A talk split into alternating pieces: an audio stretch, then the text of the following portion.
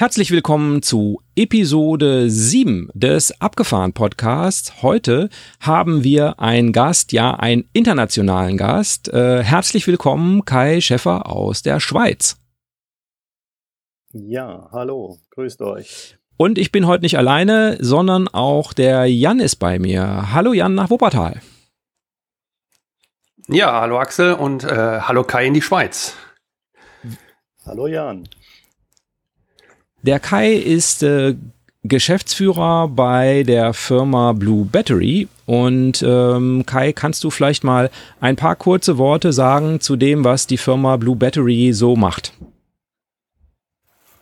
Ja, ich, das tue ich gerne. Ähm, als Blue Battery haben wir angefangen, die Daten von Solaranlagen und von Batteriedaten auf ähm, das Handy zu übertragen mittels Bluetooth und äh, dabei auch eine entsprechende Auswertung zu machen. Also wir sind so die Leute, die sich gerne damit beschäftigen, die Daten aufzuzeichnen und den Leuten auf dem Handy wieder zu spiegeln. Okay, und genau so bin ich auf euch aufmerksam geworden, denn ähm, der, wir haben uns auch unterhalten, der Jan, der Thomas und ich, äh, wie man denn jetzt mit äh, ja, Ladeboostern und so weiter, was man da machen kann. Und äh, es war Jan, der dann sagte, hm, da müsste ich erstmal genauer wissen, ähm, was ich denn so an Batterie verbrauche. Äh, und das war so bei mir die Initialzündung, dass ich gedacht habe, hm, Mensch, da hat der Jan irgendwie recht. Jetzt haben wir ja alle in unseren Wohnmobilen ähm, diese wunderbaren Bedienpanels, wo man draufdrücken kann und dann wird einem der Status der Aufbaubatterie äh, angezeigt. Äh, da steht dann irgendwie sowas wie 12,8 Volt oder sowas oder 100 Prozent oder so. Ähm, das ist vielleicht äh, prima, wenn du Kai jetzt nochmal sagen könntest, äh, wo der Unterschied liegt zwischen sowas und dem, was, was ihr messt. Ja, also ich, vielleicht schalte ich da mal einen Gang zurück. Ich hatte den Luxus bislang nicht gehabt, äh, solche Bedienpanels zu haben, sondern ich komme eigentlich eher aus einem kleineren Wohnmobil. Also sind zwar auch schon groß, aber äh, von dem Ford Nugget herkommend. Und da hat man nicht allzu viel Platz innen drinnen und äh, von daher war dann die äh, Instrumentierung sowieso etwas wenig. Und ähm, dann ähm, als nächstes war dann eben angesagt gewesen, aufgrund des Kompressorkühlschranks eine Solarzelle aufs Dach zu schrauben. Das habe ich ja dann auch gleich getan. Und äh, anschließend äh, war dann die Frage, ja, was macht denn ein solches Teil denn mit meiner Batterie?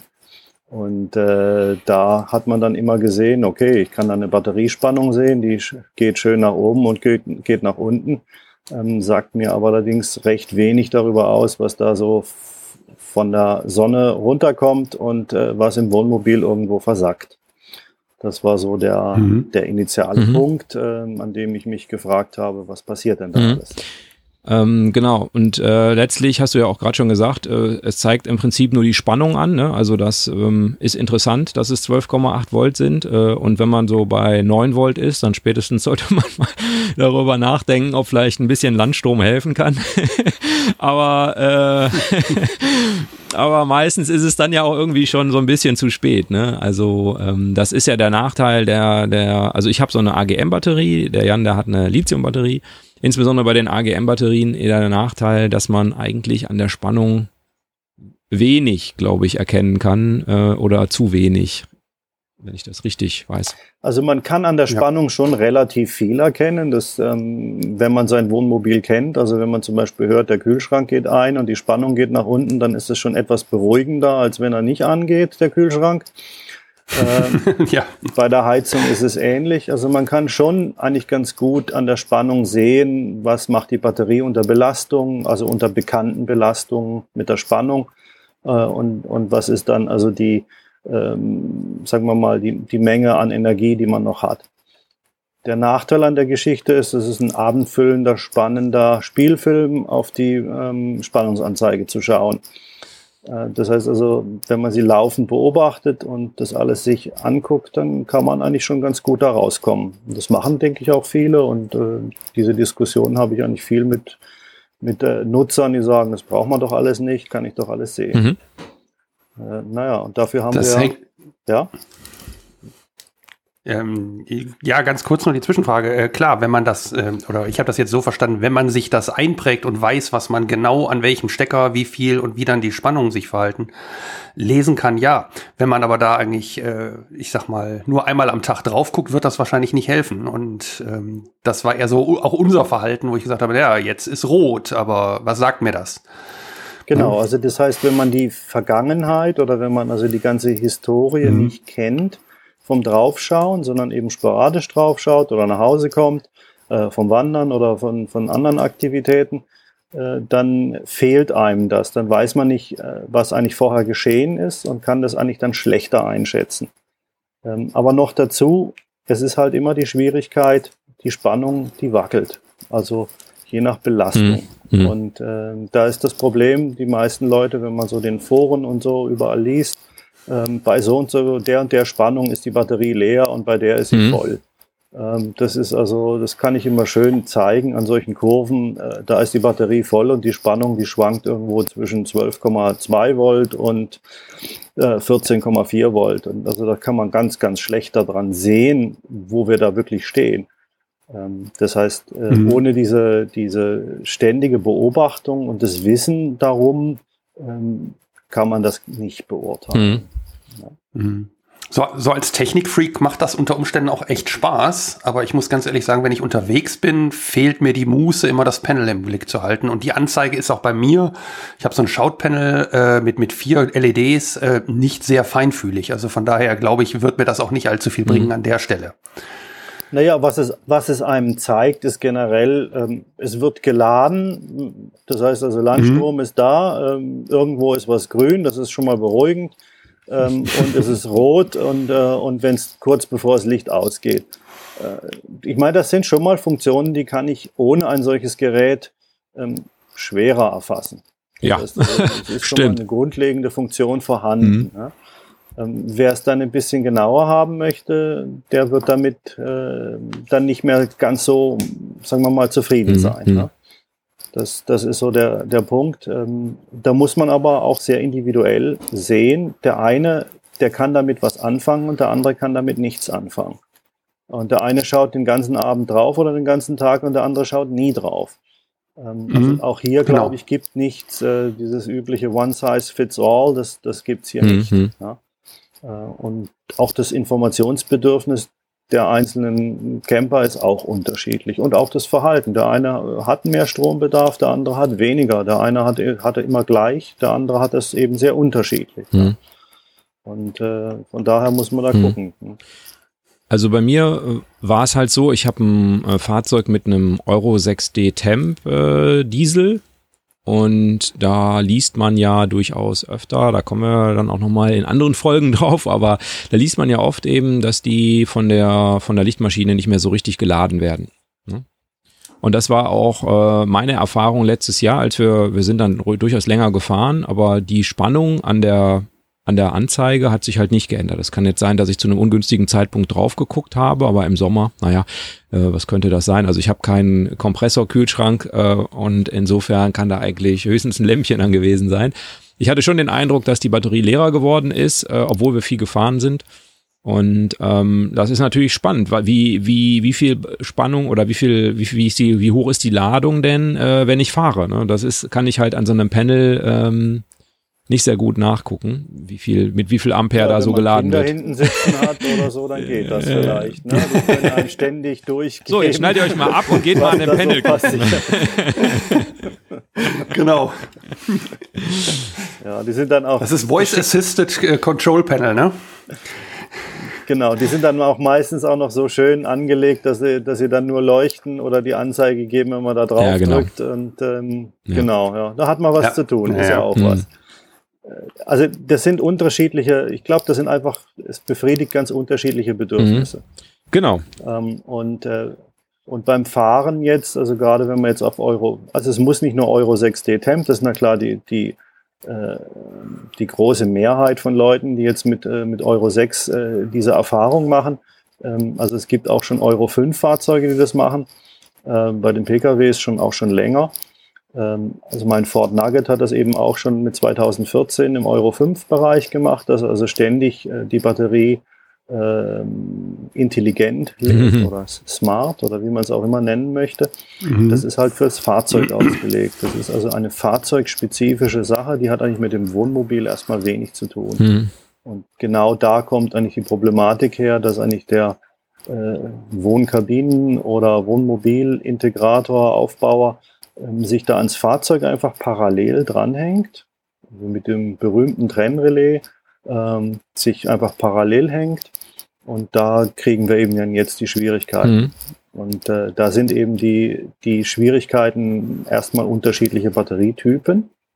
Das heißt also, man hat dann eine AGM oder eine Flooded äh, Liquid-Zelle ähm, oder eben Lithium neuerdings im, im Wohnmobilbereich. Ähm, das heißt also, das Parallelschalten ist da schon mal ein Problem.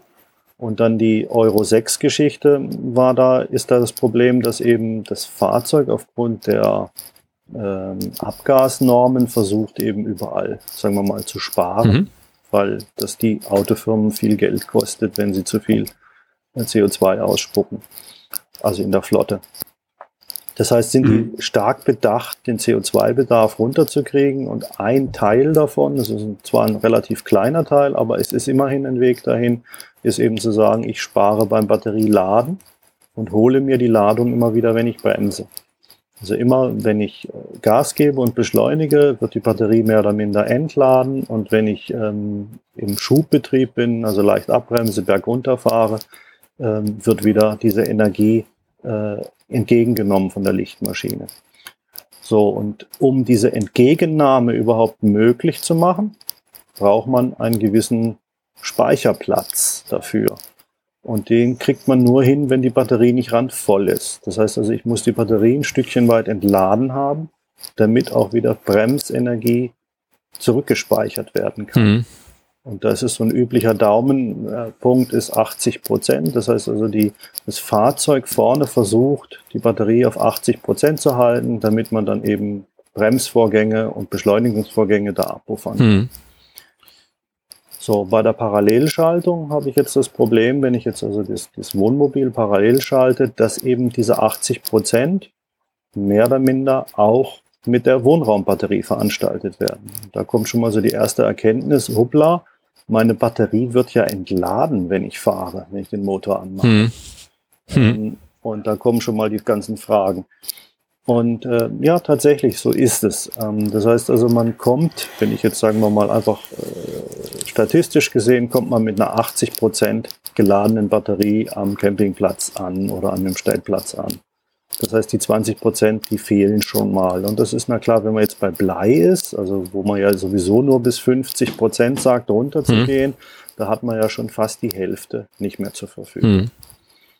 Ähm, also und das, äh, also diese Erkenntnisse und, und vielleicht auch, äh, sage ich mal, die Leute, die einfach sagen, ich habe die Spannung schon immer beobachtet seit 30 Jahren, ja, mein Gott, das ist in Zukunft eben immer weniger der Fall. Mhm.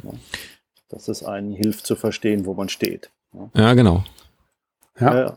Und wenn man das Spielchen sich noch genauer anschaut, dann ist es im Winter auch nochmal anders als im Sommer. Äh, die Spannungen werden dann auch angepasst. Das heißt also, im Sommer muss man früher runterschalten mit der Spannung.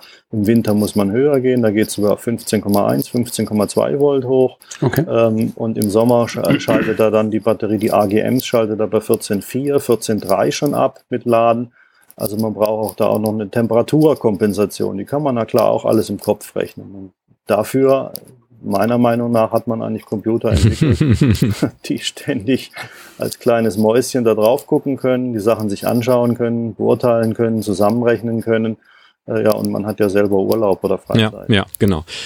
Das ist ja vielleicht ein gutes Stichwort. Du hast schon angedeutet, du bist auch selber Camper. Also ähm, du hast jetzt nicht irgendwie äh, eine Marktanalyse gemacht und gedacht, Mensch, irgendwie müsste man mal irgendwie was für Camper entwickeln, sondern du hast ja gerade schon gesagt, du kommst oder bist wahrscheinlich immer noch mit einem Ford Nugget unterwegs und ähm, ähm, ja, ist das bei dir schon lange? Also bist du schon lange Camper? Bist du schon seit vielen Jahren dabei oder 2014 hast du gerade erwähnt?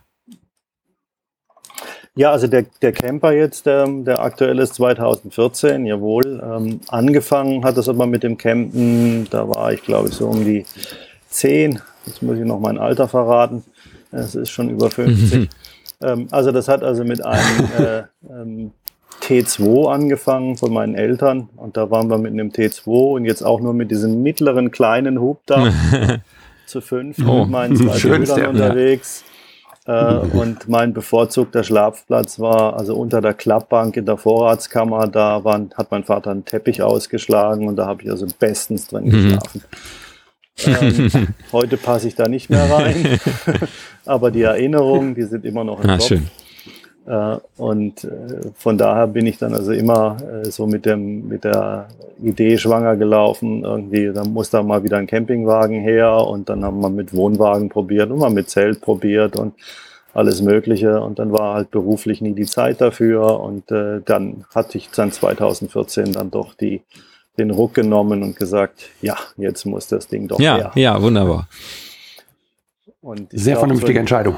In, in, dem Alter, also das sehe ich eigentlich auch, ähm, das ist so, so der Punkt, so, äh, ich glaube, so die, die, die Prime-Time ist so von 45 bis 55, da, äh, das sind die meisten Interessen dran. Äh, und äh, ja, vorher hat man einfach wenig Zeit beruflich. Hm. Vielleicht ändert sich das ja auch zur ja, Zeit. Ja. Okay, auf jeden Fall bist du dann auf diese Idee gekommen, du hast es gerade schon angedeutet, was kommt denn da jetzt eigentlich über Solar rein und was geht denn eigentlich raus? Und du hattest keine Lust mehr, äh, den ganzen Abend auf die Spannungsanzeige zu gucken und dir Notizen zu machen und vielleicht in deiner, in deinem Millimeterpapier einzutragen, irgendwelche Pünktchen zu setzen und dann Linien zu zeichnen und äh, da kam dir wahrscheinlich ähm, dein beruflicher Hintergrund äh, zu, zu Nutze, dass du weißt, wozu Computer erfunden wurden und äh, du hast dir Gedanken gemacht. Wie ging das los? Ja, also auch da muss ich weit in die Kindheit oh. zurückgreifen, ähm, weil ich habe also damals mit 14 Jahren, äh, und das war 1981, angefangen äh, mit Computern ähm, und äh, naja, ich war halt so ein Lausbub und meine Eltern wussten nicht, wie sie mich zur Ressort bringen und haben mir dann zu Weihnachten einen Computer geschenkt und da war es halt auch geschehen. Fortan habe ich also nichts mehr weiter gemacht, als den Computer ähm, zu, zu äh, Sachen mir auszudenken und zu entwickeln. Ähm, Was war das denn für einer um die Jahr, äh, Jahreszeit, um, in, in, dem Jahr? Der ZX81, ah, aha. ja. ja. Genau, ja. Das ist ein Die Eltern unter uns erinnern genau. sich. mit der genau. 1K, mit dem 1K Speicher. Und, und revolutionär war es, als die 16 Kilobyte Speichererweiterung kam, fand ich. Also da war mein, mein erstes Gehalt als Lehrling ist für die 16K raufgegangen, jawohl. Und ich habe mich krank gemeldet, als UPS mit den Speicherchips kam und habe gesagt, heute ist nichts mit Arbeiten, heute wird Und ähm, naja. Sehr aber, schön.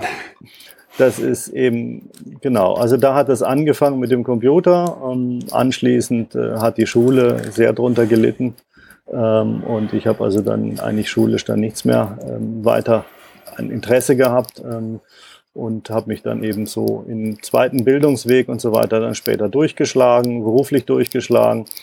Ähm, bin dann bei einer Halbleiterfirma gelandet, ähm, habe dort Applikationen gemacht, also die Chips, äh, also bei einer Fernsehfirma gelandet, die Fernsehchips baut und die habe ich gleich mal rausgerupft und habe also den Teletext in meinen Computer reingebaut mm, und Bild im Bild in meinen Rechner reingebaut und so, dass ich mit der Maus also das Bild rumschieben konnte.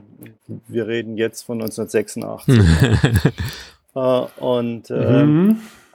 Naja. Als Herr Schwarz-Schilling, äh, äh, der ehemalige Postminister, äh, die Videotelefonie äh, angekündigt hat, so ungefähr über ISDN, oder? Das muss so ungefähr die Zeit gewesen sein. Ja, das, das, das war noch schon sehr modern, ja. genau, mhm. ja. Naja, und dann, ähm, also bin ich so in die, in die, in diese Industrie, in die Chipindustrie, in die Computerindustrie hineingewachsen, ähm, also rein autodidaktisch und ähm, als ich dann bei meinem Arbeitgeber angefragt habe, dass ich gerne so Sachen eher entwickeln und konzeptionieren würde und nicht nur in der Fertigung oder in der, in der Produktion tätig sein wollte, ähm, nachts habe ich die Sachen programmiert, tagsüber musste ich sie produzieren, ähm, hat man mir gesagt gehabt, nein, hier ist also für für ähm, Leute, die nicht studiert haben, eigentlich keinen Platz. Nicht? Und dann habe ich also den Rücken gekehrt zu dieser Firma, habe mich also bei einem Studiumplatz beworben und ähm, angefangen zu studieren. Äh, just in dem Moment ruft die Firma wieder an und sagt, also jetzt hätten wir doch was für Sie. Könnten Sie sich selbstständig machen? Und äh, ja, und da ging eigentlich dann so die Rakete los, ähm, dass ich also dann mit diesen Computersachen äh, rund um die Welt tätig war, äh, bis ich also zum, äh, bis ich zum Schluss eben mit 60 Leuten dann ein äh, ganze Chips konzeptionioniert und, und, und Applikationen gebaut haben und in Japan unterwegs, in, in Korea, in Shanghai. Ich habe acht Jahre in Kalifornien im Silicon Valley gelebt, habe da mein Büro gehabt, habe noch ein Büro in San Diego gehabt und also so war ich also ständig unterwegs. Im Prinzip jedes Wochenende interkontinental mehrfach um die Welt geflogen pro Monat. Mhm. Ähm, also um Was war das denn so für eine, für eine Richtung von Chips? Einfach also in ganz kurzen Worten. Äh, am Anfang waren es tatsächlich die, die, die Fernsehchips in die PCs einzubauen. Das war der große Megatrend da, dass man Fernsehen auf dem PC und aufzeichnen und Video mhm. aufzeichnen konnte. Ähm, als das dann so, sagen wir mal, erledigt war, ähm, habe ich mich auf ähm, USB, also damals ging es auf Audio-Chips, äh, wollten wir AC97 machen, aber dann sind wir eben dann äh, gekommen und haben gesagt, machen wir Audio-Chips für USB-Bus, als der gerade aufkam. Ähm, das ging dann äh, in die Xbox hinein, also die, die Game Controller von der Xbox mit den Headsets. Das war ein großes Ge Geschäftsbereich als auch dann später ähm, mit der PlayStation 2, dieses ähm, ja, Deutschland sucht den Superstar, das war halt American Idol, es ging in Amerika los, mhm. äh, wo man mhm. diese Mikrofone dann hatte zum Singen. Äh, und dann wurde also überall da ein Chip äh, von mir in diesen Mikrofonen, äh, in jeder von diesen äh, American Idol und Deutschland sucht den Superstar Sachen äh, verkauft. Mhm. Ja. Also da gingen also zig Millionen von den Dingern über den Ladentisch. Ähm, dann anschließend waren es dann PCI Express, als das aufkam, Multimedia Bridges, PCI Express, ähm, DVB-S Empfang in die PCs zu erlauben, übers Netzwerk zu transportieren, Echtzeit-Encoding zu machen. Ähm, dann kamen Blu-ray-Discs auf, dann schon auch in den USA. Ähm, dann die Blu-ray-Discs zu transportieren, zu verarbeiten, also die intern im PC. Äh, dann kam so, also diese, diese, ja, H264 Encoding, Decoding Geschichte zusammen mit den ganzen Audiosachen. Zwischendurch vielleicht auch noch mal eine weitere interessante Geschichte. Wir haben äh, damals auch die ähm, MP3-Geschichte als erste Firma implementiert in einem Single-Chip. Ähm, und da bin ich damals mhm. durch die Weltgeschichte gereist und habe den Leuten gezeigt, dass man also zwölf Stunden Audio auf einer CD haben kann. und äh, ja. das haben also die, das haben wir damals mit dem Fraunhofer zusammen gemacht. Und äh, da habe ich also nur in fragende Gesichter hineingeguckt und die Leute haben sich angeschaut. Äh, wozu braucht man sowas? Wer will schon zwölf Stunden Musik haben auf einer CD? ähm, dann bin ich zu den äh, zu Nokia geflogen, da bin ich zu NEC in, in, in äh, weiß ich noch NEC in äh, London geflogen und habe ihnen also vorgestellt, äh, dass man sowas auch ins Handy einbauen kann und dass man also mit der Datenrate im Handy und dass in Zukunft also man Musik doch mit dem Handy auch konsumieren könnte auf diese Weise digital. Damals ging es noch um Streamingdienste und Add-on-Dienste und so weiter. Da hat man also auch den Kopf geschüttelt und hat gesagt, nein. Also Nokia hat dann so ein paar Demoteile gebaut und, und so weiter. Ich glaube, der erste Kunden, den wir hatten, der war dann Siemens mit einem MP3-Phone. Das war das erste. Wow. Und äh, also es hat also ganz langsam begonnen. Es war, war sehr, sehr viel Überzeugungsarbeit zu leisten. Ähm, und später sind wir dann auch ähm, mit der Musikindustrie in Los Angeles rum, rumgesessen und uns darüber die Köpfe heiß diskutiert, muss es verschlüsselt sein und, und wie sieht das aus? Ich war immer der freie Verfechter und habe immer gesagt gehabt, nein, es macht keinen Sinn. Man muss die Leute gewinnen, die Musik, die muss den Mehrwert liefern und nicht äh, der Content-Hahn sozusagen, also das abzudrehen. Nicht? Mhm, mh. Und äh, ich denke mal, wenn man heute schaut, äh, weiß man, was gewonnen ja. hat. Ja? Aber es hat sehr lange gedauert mhm. und es war ein erbitterter Streit in der Industrie. Und, äh, ja, das hat man ja mitgekriegt teilweise, das stimmt. Genau, ja. Also das, das Wir kämpfen so, ja heute noch mit so Sachen wie, Entschuldigung, du? Ja. Also das Digital Rights Management, all diese Sachen, das, Genau. auch das Pay-TV, das ist ja immer noch der Fall. Und das sind, halt, das sind so alles die Dinge, mit denen ich mich äh, lange rumgeschlagen habe. Hm, Hat mir auch viel Spaß gemacht, muss man na klar sagen. Sonst kann man das nicht Ja. tun. Ähm, ja, und Auf jeden dann so- Fall ein spannendes Thema, ja. Und als ich dann im Wohnmobil landete, ähm, da hat man ja erstmal so die Idee, man möchte irgendwie frei sein, man möchte eigentlich abschalten, nicht? man möchte Urlaub machen. Und dann habe ich mir dann doch die Solaranlage drauf gebaut. Und dann guckte ich dann immer wieder auf das Solardisplay, wie viel Ampere sind's denn, nicht? Und, und was kommt denn da runter? Ist ja schön, ist ja toll. Ich habe mal als Kind, glaube ich, mit Solarzellen gespielt. Da sind ja die heutigen Ampere. und Ja. der Strom ist, ist, ist ja Wahnsinn. Ja, Ne? Äh, Und früher hat es gereicht, um so einen Radler da im Schaufenster äh, drehen zu lassen, Mhm. nicht? Genau. Und ähm, ja, und das fand ich also ganz spannend und habe mir also dann das angeschaut, ähm, den Tag über schon angeschaut, wie das aussieht, Mhm. nicht? Äh, aber mir hat dann gefehlt, dann habe ich also immer auf die Reset-Taste gedrückt und notiert, wie viel Amperestunden das am Tag waren und so weiter. Okay, und jedes Mal wieder Reset drücken und jedes Mal ablesen und dann sein Büchelchen geführt so. Ähm, also ich bin nicht ganz so pedantisch, aber äh, ich habe es dann doch gemacht. Also eine Liste, eine verstohlene mit Bleistift hatte ich dann doch im Camper liegen. Ähm, und da ist so die Idee gekommen, das kann ja wohl nicht sein. Dafür habe ich ein Handy, dafür habe ich irgendwie viel in der Weltgeschichte ähm, gemacht. Und ähm, Bluetooth ist doch da geradezu de- prädestiniert dafür, das rüber zu transportieren. Und so ein kleiner Chip, der kann das also irgendwie ständig angucken, aufsummieren. Da habe ich die Amperestunden, ich habe irgendwie eine Uhrzeit, ich kann das jeden Tag aufakkumulieren. Also es war ist so im Kopf, mir durch den Kopf gegangen. Und dann habe ich gedacht, dann fange ich das mal an zu bauen. Und äh, wenn man dann eben im Camper unterwegs ist, hat man ja vielleicht auch das ein oder andere schlechte Wetter, äh, wo man dann eben mit dem Notebook prima programmieren kann und so Sachen machen kann. Und dann habe ich mir das eben mal angeschaut.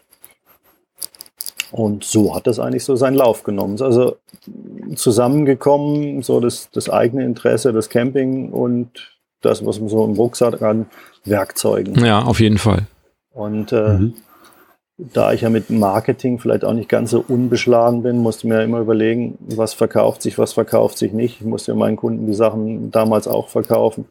Äh, muss man sich na klar schon ausrechnen, lohnt sich das, lohnt sich das nicht. Und eigentlich bin ich immer zu der Überzeugung gekommen, nein, das lohnt sich nicht. Mhm. Ähm, Und trotzdem gemacht, ne? ja, gemacht, für mich gemacht, nicht? Und, und Genau, dann, genau, ja, ja. und habe dann gedacht gehabt, äh, ja, ich muss ja gar nicht selber fertigen und ich muss es ja gar nicht. Ich muss ja eigentlich nur die Ideen haben, das aufzeichnen und dann gehe ich halt zu den üblichen Kandidaten, die wir so in der Campingwelt kennen und red mit denen. Hm. Ja, also habe ich da Termine gemacht, bin also durch die Gegend gefahren, habe mich mit den Leuten unterhalten, habe ihnen das erzählt und bin meines Erstaunens auf taube Ohren gestoßen. Mhm. Also du, du sprichst gerade an, es gibt ja schon Batteriecomputer, also du bist nicht der Erfinder der Batteriecomputer, äh, sondern äh, gab es ja schon und gibt es auch, also ähnliche. Also angefangen hat es wirklich mit dem Solar, nicht? Also angefangen hat es mit dem Solar. Okay. Da war noch gar Ah, kein okay. Batteriecomputer, Ah, okay. Mhm. sondern da ging es mit dem Solar. Also ich bin zu den Solarladeherstellern gegangen und habe ihnen gezeigt, wie man ihre Daten auslesen kann, wie man die aufsummieren und wie man das auf dem Handy machen Mhm. kann und gesagt, wie sieht's denn aus? Habt ihr Lust, das bei euch einzubauen? Habt ihr Lust, das zu lizenzieren? Äh, Ich habe das soweit programmiert und, und so weiter. Und auch die Hardware dafür bereit. Und äh, da war halt, äh, ja, da war das eben noch nicht so weit verbreitet. Aber das Interesse war nicht da in der Form, sondern nein, wir gehen auf Datenbusse, da gibt's ja den CI-Bus und da gibt's dieses und da gibt's jenes. Und da war da, da habe ich gemeint, das interessiert aber den Benutzer Mhm. nicht. Der Benutzer, äh, der kauft sich nicht ein Wohnmobil, weil da ein Bussystem drin ist und alle Anzeigen und hin und her, sondern der kauft sich Solar und der schnallt das drauf und dann anschließend hat er das Problem, dass er es nirgends angezeigt kriegt, richtig. Mhm, genau. Ja. Und ähm, das wurde aber, muss ich ehrlich sagen, in der Industrie nicht so Mhm. gesehen. Ne? Das waren eher die Kosten und das Nicht-Können in der Form von, damit haben wir nichts zu tun. Wir programmieren keine Apps. Mhm. Wir haben mit Bluetooth nichts Mhm. zu tun. Das sind alles neue Gebiete. Mhm. Nicht? Gut, das merkt man natürlich auch bei ein, einzelnen Produkten, dass die Leute noch nie IT gemacht haben. Ne? Also das äh, äh, kenne ich auch aus meinem professionellen Umfeld, dass man da schon mal sich wundert. Aber das ist natürlich, man muss halt einfach wissen, ähm, dass das Bluetooth an sich, also der Bluetooth-Chip, äh, jetzt mal unabhängig von dem, von dem, was du noch zusätzlich da tun würdest, aber das reine Bluetooth ist ja wirklich ein Pfennigsartikel. Ne? Also Pfennig, äh, die Älteren erinnern sich, das war vor den Cents. Ähm, äh, äh, das ist das ist ja wirklich. Hat es ja nie gegeben, den halben Cent. Ne? genau. Ähm, also, ja, aber das ist ja wirklich äh, im, im ganz kleinen Euro-Bereich zu finden. Ne? Also, das ist jetzt äh, kein Kostenfaktor, der das Ding doppelt so teuer macht oder so. Und äh, es gibt natürlich schon, und es gab es ja auch jetzt bei, bei, bei Solar, aber auch eben äh, bei den Batteriecomputern gibt es ja auch immer noch, dass man sich irgendeinen so Batteriecomputer einbaut und das bedeutet dann, man, man bohrt sich in sein Panel so ein äh, 80 Millimeter Loch oder irgendwie sowas und da schraubt man dann so eine Anzeige rein mit so einem kleinen LCD-Display, schwarz-weiß und zwei, drei Tasten und dann kann man sich da so einzeln durch irgendwelche Menüs hangeln da hat man wieder dieses Thema, dass man den ganzen Tag davor sitzen muss und da drauf drücken, um zu gucken, wie es denn aussieht. Und äh, das natürlich eigentlich war auch genau mein Gefühl. Also ähm, als ich das äh, mitgekriegt habe, dass ihr es eben anders macht, war das eben genau mein Gefühl, dass ich gedacht habe, ja klar, ich will ja gar kein Draht verlegen irgendwie bis zu meinem Panel und dann da noch ein Loch reinbohren müssen und sonst was, sondern ich will eigentlich nur gucken, wie ist es und das äh, ja, das war eben auch, sagen wir mal, aus der Not heraus geboren, im Sinne von im, im, im Nugget war da eh kein Platz für. Ja. und, äh, und, und dann das zweite eben mit dem Euro 5, äh, mit dem schwankenden Spannungen und Strömen. Äh, ja, was will ich denn damit, wenn es da hinten vergraben ist? Ich will das auch beim Fahren sehen mhm. können. Ich will auch wissen, äh, wenn ich davor sitze, mhm. was kommt runter, dann muss ich, möchte ich nicht extra reingehen. Ähm, äh, wenn ich auf dem Dach bin, dann möchte ich gucken, ist da jetzt eine Abschattung oder nicht, oder ist der Kontakt, den ich da gemacht habe, richtig oder nicht. Ähm, äh, das nützt mir nichts, wenn ich dann irgendwie meine Kinder fragen muss, lies mal ab, sag mir mal, was da drauf hm. steht. Ja? Oder ich kann es ja auch, also das, ich, ähm, also das, Entschuldige, aber ich kann es ja auch, äh, also ich nehme ein bisschen vorweg, aber ich kann es zum Beispiel auch von, von also mein, mein Wohnmobil steht neben meinem Haus und ich kann es eben aus dem Wohnzimmer auslesen jetzt. Ne? Also äh, ich muss nicht dafür zum Wohnmobil latschen, um zu gucken, äh, ob, die, ob die Batterie jetzt voll geladen ist, sondern ich kann es halt aus dem aus dem Wohnzimmer rausgucken, was natürlich mit einer. Ja, das ist eine ganz interessante Sache. Daran hatte ich nie gedacht, dass die Leute ihr Wohnmobil aus dem Wohnzimmer betrachten. Ähm, aber tatsächlich, es haben tatsächlich viele gemacht. Also das ist offensichtlich ein Bedarf. Aber das war nicht, ähm, war also jetzt nicht meine äh, Beweggründe, aber tatsächlich, die, die Leute nutzen das mhm. so, ja. Das genau. Stimmt, ja. Also wenn du, wenn du das ja entwickelt hast, dann, ich komme ja auch so ein bisschen aus der Technik, dann würde ich sagen, du brauchst ein Messsystem, eine, irgendwas Computermäßiges, was die Daten sammelt und speichert und dann was, was letztendlich überträgt auf ein, auf ein User Interface. Sind, ist das so richtig, dass das, ich sag mal, diese drei Grundmodule sind, die wir da brauchen? Und die Anschlussfrage, die sich direkt stellt, ist, hast du die selber entwickelt oder benutzt du da fertige Sachen aus der, ich sag mal, anderen Industrie? Ja, ich habe also noch, noch eigentlich selten in meinem Leben etwas gemacht, was andere auch machen. Mhm. Okay, ja, das, das äh, ist perfekt. Das, das ist so in meiner Natur drin. Da kann ich mich irgendwie innerlich gar nicht ähm, anders aufstellen. Es macht mir einfach Spaß, die Sachen anders zu durchdringen, selber zu durchdringen. Und wenn ich nicht selber drin stecke, dann äh, wozu soll mhm. ich das so machen, wie es andere auch gemacht haben? Also ich bin also jetzt hier nicht der, der, der, der, der geborene Wiederverkäufer, obwohl man sich das manchmal wünscht, das besser sein zu können, äh, sondern ich ähm, mache das aus Interesse. Also das ist ganz mhm. klar, äh, weil es mir Spaß macht. Ähm, und die also vielleicht auch nochmal da der Punkt, ähm, ich habe nicht den Batteriecomputer gebaut, äh, weil es ihn nicht gab oder sowas, sondern ich äh, wollte vom Solar her verstehen, was geschieht mit dem Solar. Und was ist mit meinem Solarstrom? Wo geht denn der hin? Geht er in die Batterie oder geht er jetzt gerade in den Kühlschrank? Ähm, und wie viel ist denn dann mhm. jetzt der Anteil von dem, was geladen wurde? Also mich hat die Effizienz der Solaranlage interessiert. Mich hat interessiert, äh, wie denn mein Energiehaushalt ist. Und da hat mir das also nichts genützt, wenn ich dann einen Batteriecomputer. Ich habe mir also auch einen Batteriecomputer hingeschraubt und habe also festgestellt, jetzt habe ich also irgendwie äh, so und so viel Amperestunden von, vom Himmel und so und so viel Amperestunden sagt mir mein, mein Batteriecomputer, äh, aber irgendwie passt das nicht zusammen. Ich habe also 20 Amperestunden vom, vom Himmel gekriegt, aber nur 5 Amperestunden geladen. Äh, das, das ist eben wie viel Strom geht direkt an den Kühlschrank oder woanders hin, wie viel geht in die Ladung mhm. hinein. Das hängt eben stark vom Wetter ab und, und von der Sonnenbestrahlung und vom Verbrauch. Ähm, das war der, der Grund. Also ich, ein Batteriecomputer äh, war mir zu, eigentlich am Anfang zu blöde zu bauen, so ungefähr. Ich dachte, ich könnte das nicht machen, sondern könnte eigentlich das Ergebnis da rauskriegen. Aber es hat sich eben gezeigt, oh, hoppla, hm, da muss ich doch irgendwie doch mal die Kirchhoffsche Regel auspacken und äh, irgendwie mal ein bisschen rechnen, was kann ich denn, wenn ich die Daten gleichzeitig habe, daraus holen. Also was kann denn mein kleines Männchen oder die kleine Maus, die ich vorhin sagte, da ständig drauf gucken, äh, wie, viel, wie viel Strom hier und da und da ist und dann kann man das differenzieren und kann also feststellen, wie viel da reinkommt. Und äh, mhm. Das war so der Punkt. Und dann habe ich gemeint, mein Gott, die Leute, die also Solarregler herstellen und Batteriecomputer herstellen und Solarzellen irgendwie anpreisen, warum bauen die das nicht? Also das habe ich auch mit denen besprochen und habe gesagt, das könnte man doch alles machen. Aber aber da ist eben dann, äh, naja, also was kriegt man zurück? Äh, naja, wir verkaufen lieber zwei Geräte statt ein Gerät, ist eigentlich die Antwort. Mhm. Mhm. Äh, ich verkaufe lieber ein Baukastensystem. Also wenn einer einen Solarregler hat, dann kauft er eben dann nächstes Jahr den Batteriecomputer dazu. Nicht? Und dann habe ich gemeint gehabt, das ist, das ist also nicht mein Denken gewesen, überhaupt nicht. Ja? Äh, und die sagen halt, warum soll ich denn den Markt beschleunigen, wenn ich es nicht muss? Nicht? Und hm. ähm, also da, da war dann Hätte das. Ich jetzt Gespräch, aus Marketing-Sicht schon wieder mhm. ganz andere Sachen. genau, gut. ja. Also da, da bin ich dann überhaupt nicht der Marketier, äh, der dann irgendwie sagt, äh, haben Sie recht, mache ich jetzt auch so oder sowas. Das, das war auch gar nicht mein, mein Bedürfnis, sondern ich habe damit angefangen, das zu tun, äh, bin in Verhandlungen getreten, diese Sachen zu lizenzieren äh, an bestehende Hersteller, weil ich eigentlich selber auch gar nicht produzieren wollte.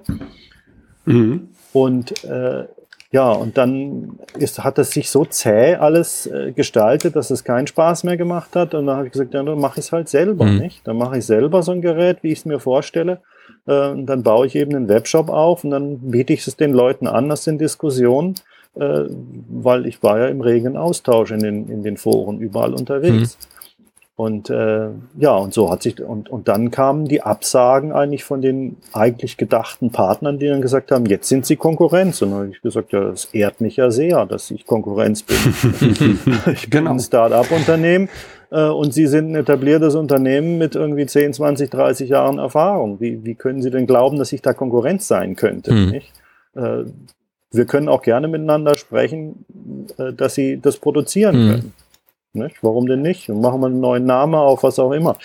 Ähm, aber das ist eben nicht geschehen. Und dann habe ich eben gesagt, ja, gut, dann will ich will aber in diese, ich glaube an diese Richtung und deswegen baue ich es auch so weiter aus. Mhm. Ja. Das war der Punkt ist ja auch genau das, was die Leute sehen wollen. Ich meine, ich gehöre selber auch zu den Leuten. Also ich, vielleicht bin ich auch eine, Rand, eine Randgruppe und ich sehe vielleicht das große Ganze nicht. Aber ich glaube schon, dass viele Leute genau das sehen wollen. Nämlich, wie ist der Status meiner Versorgung? Und das geht jetzt mal ja noch weiter. Das ist ja nicht nur Strom.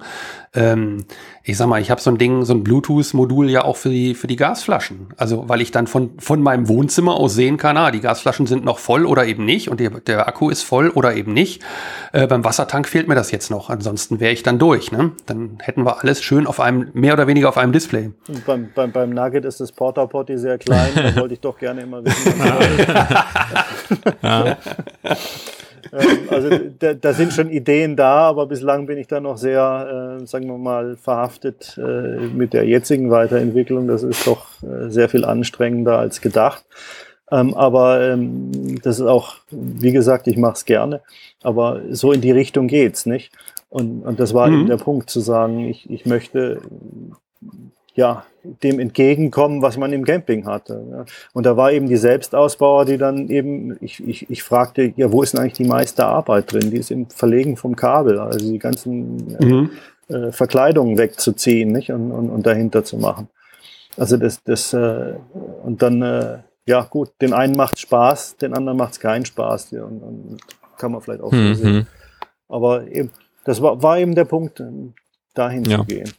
Jetzt war deine Frage vor ein Jahren gewesen äh, über die Sensorik oder wo kommen die Daten her? Also mhm. vornehmlich, am liebsten nehme ich na klar die Daten von, den, von der vorhandenen Infrastruktur, sofern sie denn vorhanden, also äh, angeboten wird, also sprich man sie mhm. dekodieren kann und, und ähm, zugänglich ist. Ähm, bei dem Batteriestrom war das nicht der Fall. Deswegen musste ich eben diesen Batteriestrom auch messen. Nicht?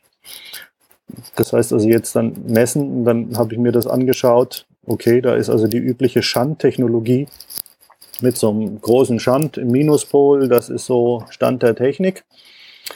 Äh, jetzt komme ich aus der Halbleiterei. Da hat mir das nicht so ganz gepasst. und äh, habe mir gedacht gehabt, das kann man auch anders machen und äh, habe eben eine galvanisch getrennte Ausführung genommen und habe dann eben gesagt, ich kann auch mit dem Magnetismus, den ein Stromleiter hat, mit dem sogenannten Hall-Sensor, die Sachen auch erfassen. Mhm. Die magnetische Erfassung hat eben den Vorteil, dass sie nicht an ein Potenzial gekoppelt ist. Also sie muss nicht im Minuspol, sie muss nicht im Pluspol, sie kann eigentlich auf irgendeinem Niveau sein ähm, und kann damit messen. Und das kam dann eben zum Beispiel auch wiederum im Nugget und in, in anderen äh, Getrieben. Äh, ja, da ist es schwierig, teilweise an den Minuspol ranzukommen.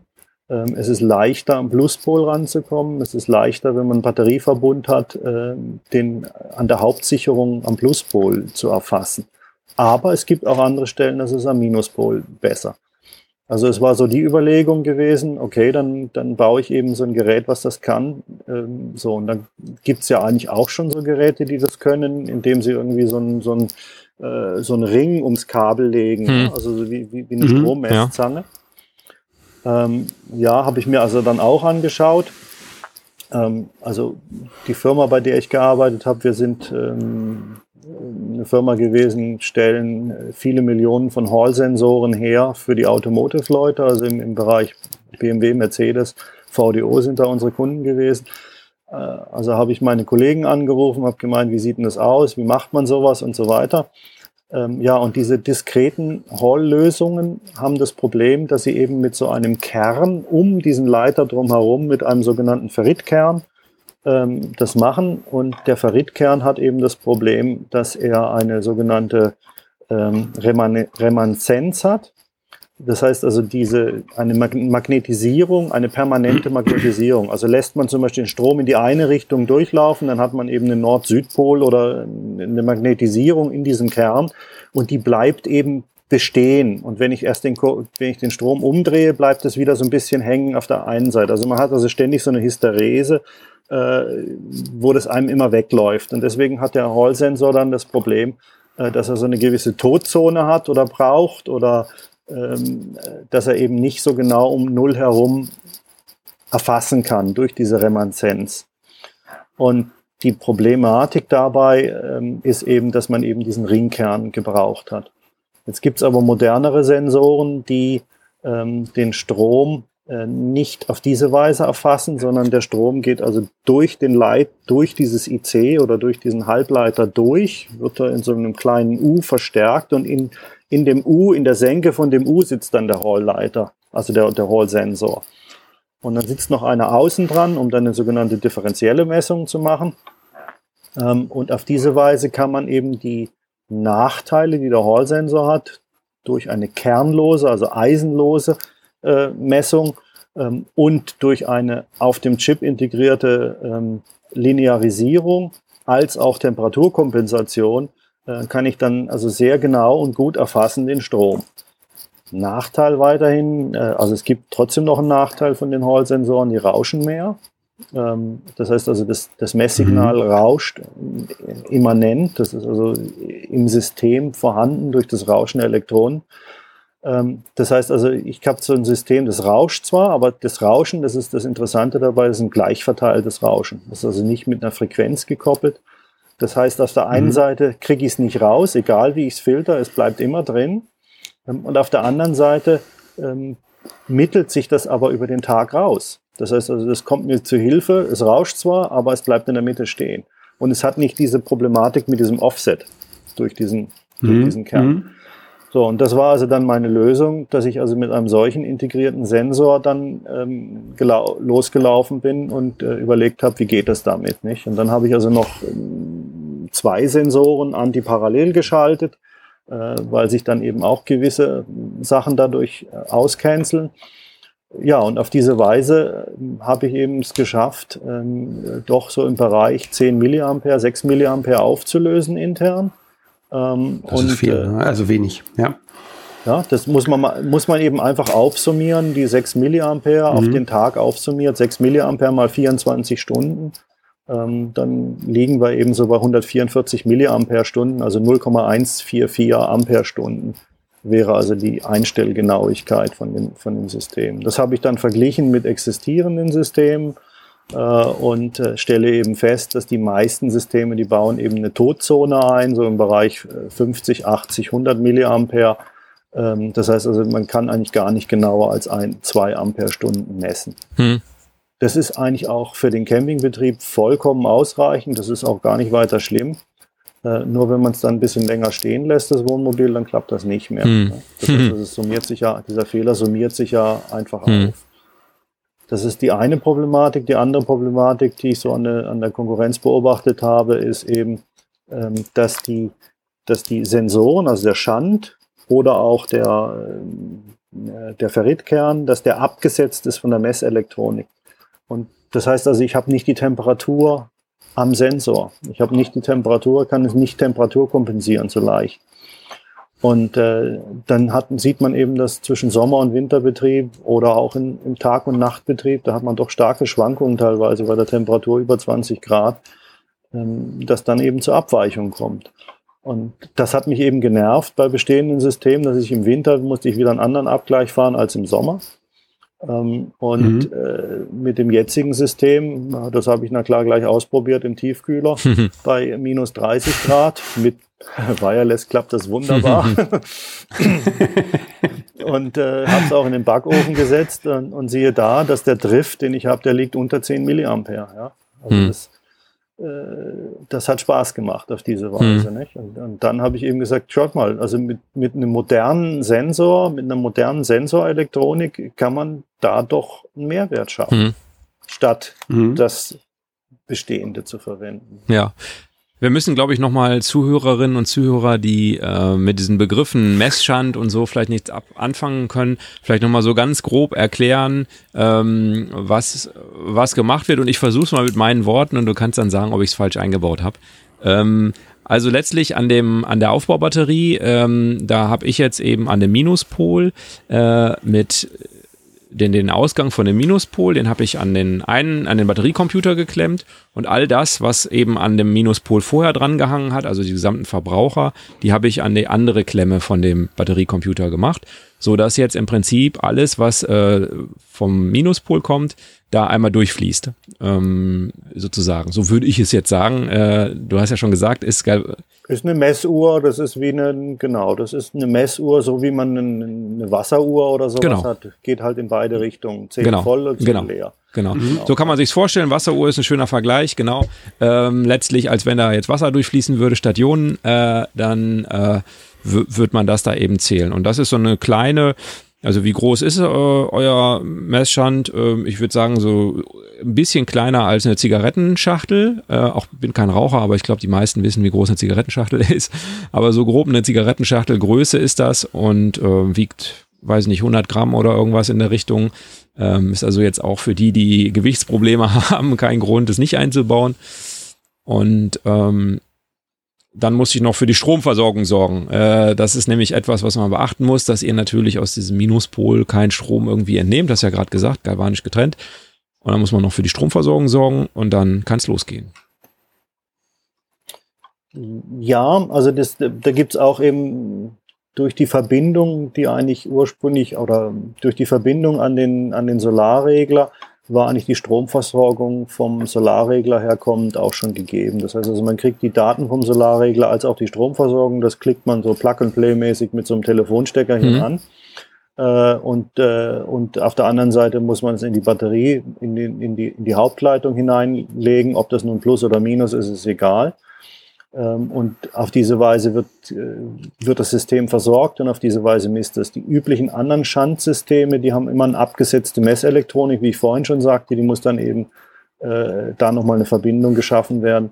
Ähm, der Blue Battery jetzt, der ist eben ein kleines Teil, das habe ich jetzt also auch schon von mehreren gehört, passt eben in die verschiedensten Batteriekästen überall in jede Ecke letztendlich rein dadurch. Das ist eine kleine Bauform. Ja, genau. Und äh, letztlich dieses, äh, dass ich da an zwei Pole was angeschlossen habe, nämlich bei mir den Minuspol, ich hätte auch den Pluspol nehmen können, ähm, den Minuspol, äh, das, das ist letztlich das, was äh, ihr als Messschand äh, bezeichnet habt. Und ähm, in diesem Gehäuse drin genau, ist eben zusätzlich die Elektronik, die sowohl äh, die Auswertung macht, als auch der Bluetooth-Chip, der mir das dann auf mein Handy äh, sendet. Ne, das ist jetzt eben bei euch die Besonderheit, andere machen es eben an der Stelle anders. Äh, es gibt welche, die haben Messstand und dann muss ich mir dieses komische LCD-Display da irgendwo hinbohren oder sonst was. Ne? Das ist dann nochmal etwas anders bei den. Ja, da gibt's also die verschiedensten, verschiedensten Sachen. Also die, die, der, der Blue Battery hat sich eben darauf beschränkt, ähm, zu sagen, ich will eben alles über Bluetooth von da aus wegfunken ähm, und will also keine Kabel nochmal zusätzlich äh, irgendwie quer äh, durchs Wohnmobil ziehen genau. müssen. Und äh, da kam eben nur die Frage auf, reicht dann jetzt die Abstrahlleistung Wireless äh, vom Batteriekasten her ins Wohnmobil ähm, oder schirmt es zu sehr ab, weil also die, die, die Sitzkästen zum Beispiel von Wohnmobilen, wo die Batterien öfters verwendete, mhm. äh, Verwendung finden, sind aus Metall. Und äh, da ist eben, haben wir eben Versuche gemacht und festgestellt, dass es eigentlich immer noch genügend Lücken gibt. Also man muss sich das vorstellen, wie als wenn man eine Lichtquelle hat oder so, das, das Signal bounced in so einem oder, oder reflektiert innerhalb eines Metallkastens, aber es findet immer wieder einen Ausgang. Mhm. Es muss also irgendwo ein kleiner Schlitz sein, der groß genug ist und dann kommt es da auch wieder raus. Ähm, und das hat dann eben doch ausgereicht, um, um, äh, in, um, um Wohnmo in dem Wohnmobil als auch um Wohnmobil herum äh, Empfang zu ermöglichen. Ja, genau. Jetzt hattest du das Wohnzimmer noch erwähnt. ähm, das ist eigentlich auch ganz interessant. Ähm, muss, das wissen vielleicht viele Leute auch nicht, dass also die Thermopenscheiben, die, die, die großen Wohnzimmerscheiben und jetzt mit neueren Wärmedämmungen, die sind eben metallbedampft. Ähm, und diese Metallbedampfung schirmt ab. Also manchmal ist es tatsächlich so, dass man dann hinterm Wohnzimmerfenster direkt nichts empfängt, aber am Rahmen da empfängt. Ne? Oder am genau. Mauerwerk. Ne? Ja, das, also, das Problem kennen wir hier vom, vom Funknetz, also vom, vom Telekommunikationsfunknetz. Ja, genau. Ja. ja, ja. Und äh, also das, das hat schon noch Spezialitäten, aber eben es reicht, äh, also erstaunlicherweise, manche kriegen das wirklich weit weg, ähm, äh, also 10, 20, 30 Meter. Das ist schon interessant. Dann gibt es da vielleicht auch jetzt noch Neuerungen Richtung Bluetooth 5 und so, aber das führt vielleicht zu ja. weit, wo man dann also auch mehrere Kilometer wegkommt. Mhm. Aber das sind dann vielleicht ein zukünftiger Podcast. Ja, genau. ist, ist aber, glaube ich, auch für die Anwendung jetzt nicht so dramatisch. Ne? Also mehr, ja, ja, obwohl, dann könnte ich jetzt gucken. Hinstellen, ja, ich überlege gerade. Ich könnte jetzt äh, auslesen, was der Batteriewert ist, der zweieinhalb Kilometer entfernt steht. Ja, das. Genau. Also viele haben doch das Wohnmobil vielleicht nicht vorm Fenster stehen, sondern genau. im, im, ja, im, im, im, Umfeld von ein, zwei Kilometern. Äh, dann geht das. Mhm, genau, das äh, stimmt. Also das. Ist schon interessant, ja. Und dann gibt's noch mal andere Technologien, mit denen man dann auch da weiterkommt. Aber ähm, ja, also das sind schon Sachen, die in einem im Kopf rumgehen. Das, das endet na klar nicht beim Bluetooth, wie, so wie es jetzt ist. Ja. Im Prinzip äh, kommen wir jetzt vielleicht einfach mal, wir haben es schon ganz oft angesprochen, äh, wir tun so, als gäbe es einen einzigen Computer, den ihr habt. Das ist aber so nicht, sondern ähm, ihr habt verschiedene Typen im, im Angebot. Du hast schon gesagt, es startete mit dem äh, Solar und ich glaube, das ist auch das Gerät, was ihr immer noch anbietet. Also wenn jemand nur die Solarleistung wissen will, dann kann man den Blue Solar kaufen, richtig? Ist das? Genau, ja. Der ist spezialisiert auf den Blue Solar ähm, und der, den gibt's eben so in, in analog und in digitaler Ausführung. Die, ähm, so nenne ich das. Die analoge Ausführung mhm. hat eben einen analogen Signaleingang und der, den hat eigentlich, äh, soweit ich recherchiert habe, kommt der von Schaut, ist der erfunden worden. Das heißt also, man wollte am Anzeigepanel äh, so einen so so ein Stromanzeiger haben. Mhm. Da hat man okay. ein Dreheiseninstrument. Geil. Strom. Und äh, dann hat der Solarregler ein, ein, ein Strom an die Anzeige geliefert, proportional zum Solarstrom. Also es nennt sich fachlich, es ist ein Stromspiegel und der liefert dann eben für ein 20 Ampere Ladestrom liefert der eben ein Milliampere Strom an die Anzeige und dann hat die Anzeige das auf 20 gestellt. So. Cool.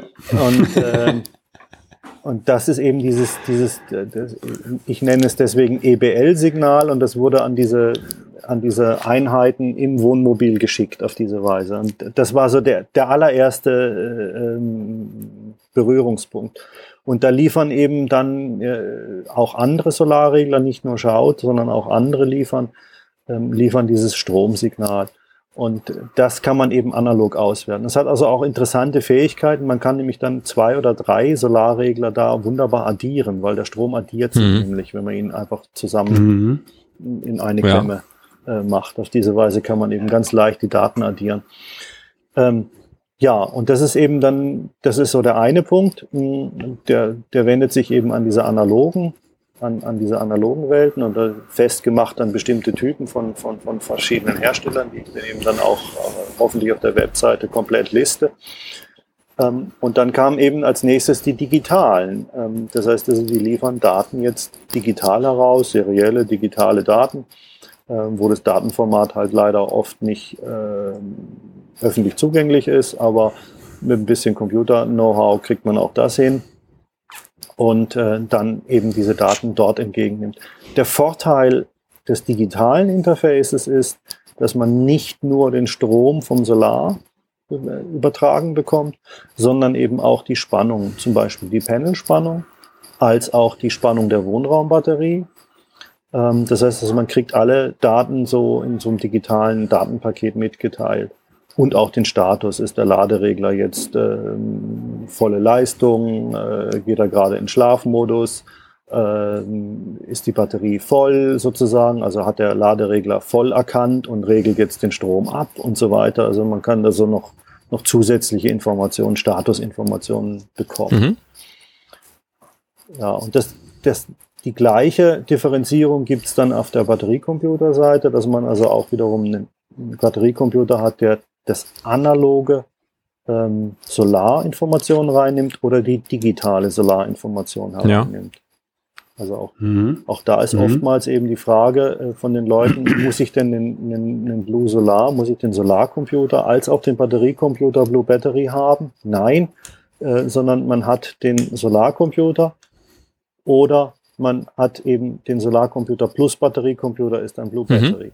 Genau, und da gibt es dann D1 und D2. Ne? D1 äh, ist der, der ein äh, Solarladegerät quasi entgegennehmen kann oder, oder ja, ein, eine Quelle, sagen wir es mal so. Und äh, D2 kann dann eben zwei Quellen. Ist das so richtig gesagt? Ja, bloß eben nicht Solarquellen, ja. äh, sondern ähm, auch da, ähm, wir hatten es vorhin gehabt, Euro 6, Euro 5, äh, die, die, die Geschichte ähm, führt ja einem oft unweigerlich Richtung Booster, mhm. äh, Richtung Ladebooster. Und äh, der Ladebooster ist auch wieder ein interessantes Teil. Nicht? Und äh, der liefert auch Daten. Das heißt also, hier war eben die Idee gewesen, ha, wenn ich jetzt vom Ladebooster also auch die Information bekommen, wie viel Strom denn aus der Fahrzeugseite in die Wohnraumbatterie kommt. Und ich bekomme die Daten vom Solarregler. Ja, dann weiß ich doch im Prinzip, wo welcher Strom herkommt. Was ist Landstrom, was ist Generatorstrom? Also mhm. äh, der Gesamtstrom in die Batterie ist immer die Summe aus Solarstrom plus äh, Generatorstrom äh, plus Landstrom. Das heißt also, wenn ich zwei Quellen kenne, kenne ich die dritte. Mhm. Ähm, das heißt also, auf diese Weise, wenn ich also den, den, den Boosterstrom ähm, entgegennehmen kann, kann ich eben diskriminieren und feststellen, was ist denn, kann nochmal zwischen Landstromladung und Boosterladung ähm, ja. ah, okay. Äh, mhm. geben. Ah, so, mhm. aber auch hier möchte ich sagen, ist es wieder aus der Praxis herausgeboren, weil ähm, es war der Punkt, ähm, ich wollte wissen, lädt denn mein Booster meine Batterie richtig? Wie läuft's denn jetzt? Nicht? Ja. Also Beispielsweise ist es scheiß Wetter, ich habe kaum, kaum Solar, ich habe den, den, den, den äh, Computer länger benutzt ähm, und meine Batterie geht zur Neige. Hm? Also muss ich irgendwie den Motor laufen lassen. Ähm, praktischerweise verändert man dabei seinen Stellplatz und fährt in eine andere Gegend. Vielleicht hat man ja auch Sonne, mhm. wer weiß. Ähm, so, Ideal. Genau, und, aber der Fahrweg richtet sich ja wieder danach, ähm, wie es mit der Ladung aussieht, nicht? So ein bisschen. Also es nützt mir ja nichts, wenn ich mit einer leeren Batterie ankomme und dann ähm, muss ich da auch schon wieder weg, nicht? Oder ich muss vielleicht gar nicht so weit fahren, weil meine Batterie ist voll, dann kann ich auch hier jetzt ein Plätzchen schon suchen, nicht? So. Also das so als Anhaltspunkt. Ich will jetzt auch nicht sagen, dass das irgendwie äh, meine Route und mein, mein Reiseweg bestimmt, aber es ist ein Teil. Mhm. Ne? Also man kann das mitbenutzen. Wenn es eh überall mistiges Wetter hat, dann kann man auch da drauf gucken. Und ähm, das war eben der Punkt, ähm, dass ich dann wissen wollte beim Fahren, was macht denn mein Ladebooster? Hm. Und äh, siehe da, da ist eine Buchse, da sind Daten, die kann ich auch noch mit reinnehmen. Und ja, jetzt habe ich aber bloß an dem Blue Battery D1 nur ein digitales Interface. Ja, dann habe ich eben geguckt, wie kann ich es erweitern. D2, nicht? Also ein zweites digitales Interface, um eben den Ladebooster reinzunehmen an Daten. Das ist eben der, der, die Idee dahinter gewesen. Naja, wunderbar. Genau das Gerät habe ich mir gekauft, weil ich nicht sicher war, was ich am Ende brauche und äh, ah, das, das letzte, was ich feststellen wollte, war, dass ich mir ein D1 gekauft habe und ein D2 am Ende haben will. Und ich glaube, die Preisunterschiede sind. Auch dafür gibt es. okay. ähm, aber auch äh, ähm, ähm, genau. Also ich habe den D2 gekauft. Also das war, ja. das war der mhm. Punkt. Das war der interessante Punkt an der Stelle, weil ich wollte den, ich wollte eigentlich den, den Booster anbieten. Ich wollte anbieten, dass man den Booster jetzt auch mit in diese ganze Geschichte aufnehmen ja. kann. Und jetzt waren da schon viele Leute, die sind mit dem Blue Battery D1 äh, durch die Gegend gefahren.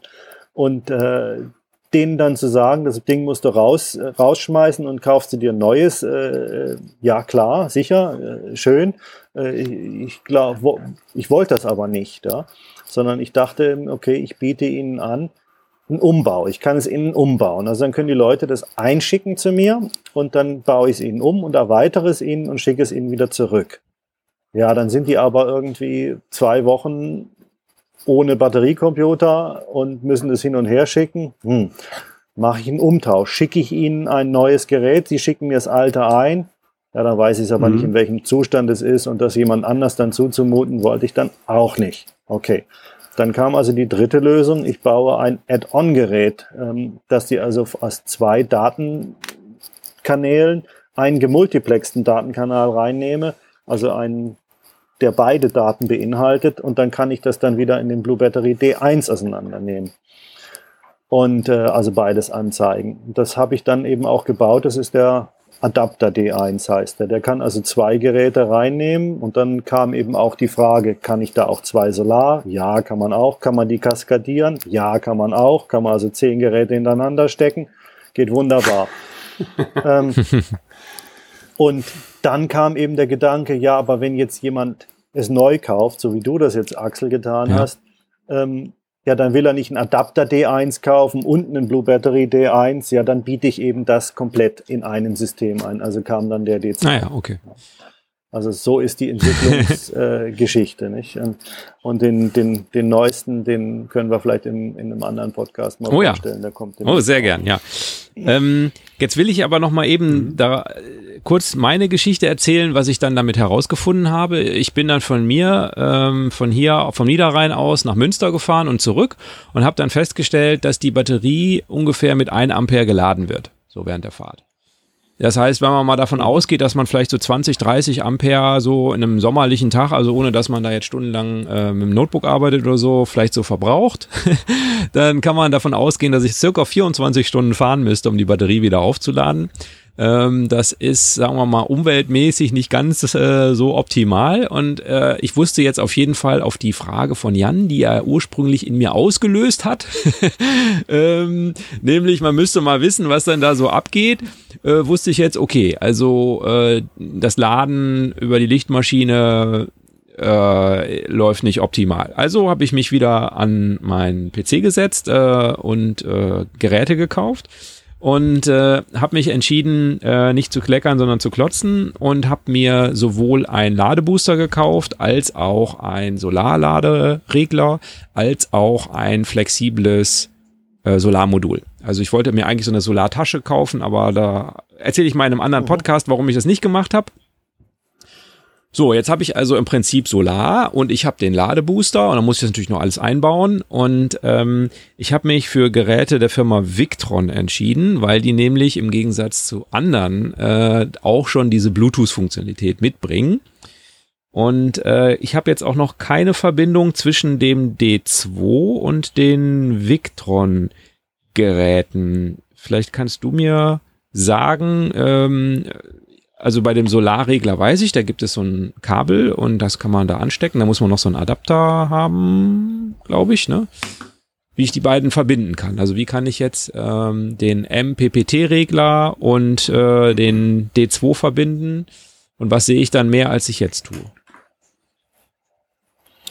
Ja, also die, der zweifelsohne, der, der Victron MPPT ist ähm, im Markt, kommt er gut an, mhm. weil er eben einerseits die Bluetooth-Funktionalität hat, andererseits eben adaptierbar ähm, in, in den Ladeeinstellungen ist, dass manche Leute eben äh, da äh, unterschiedliche Einstellungen reinprogrammieren können.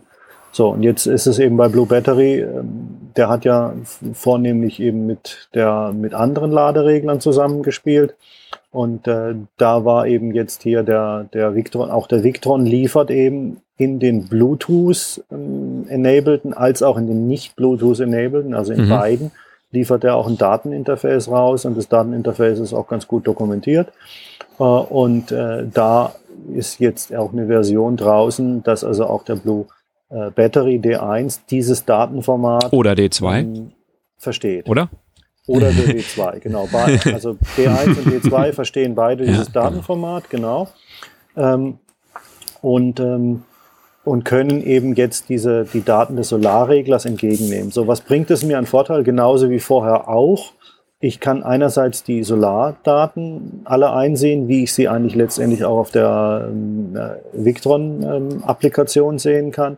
Aber ich kann eben jetzt, jetzt zusätzlich sehen, wie viel von dieser Energie ist in die Batterie gekommen, wie viel ist in, meinen, ist in, in den Verbrauch hineingegangen.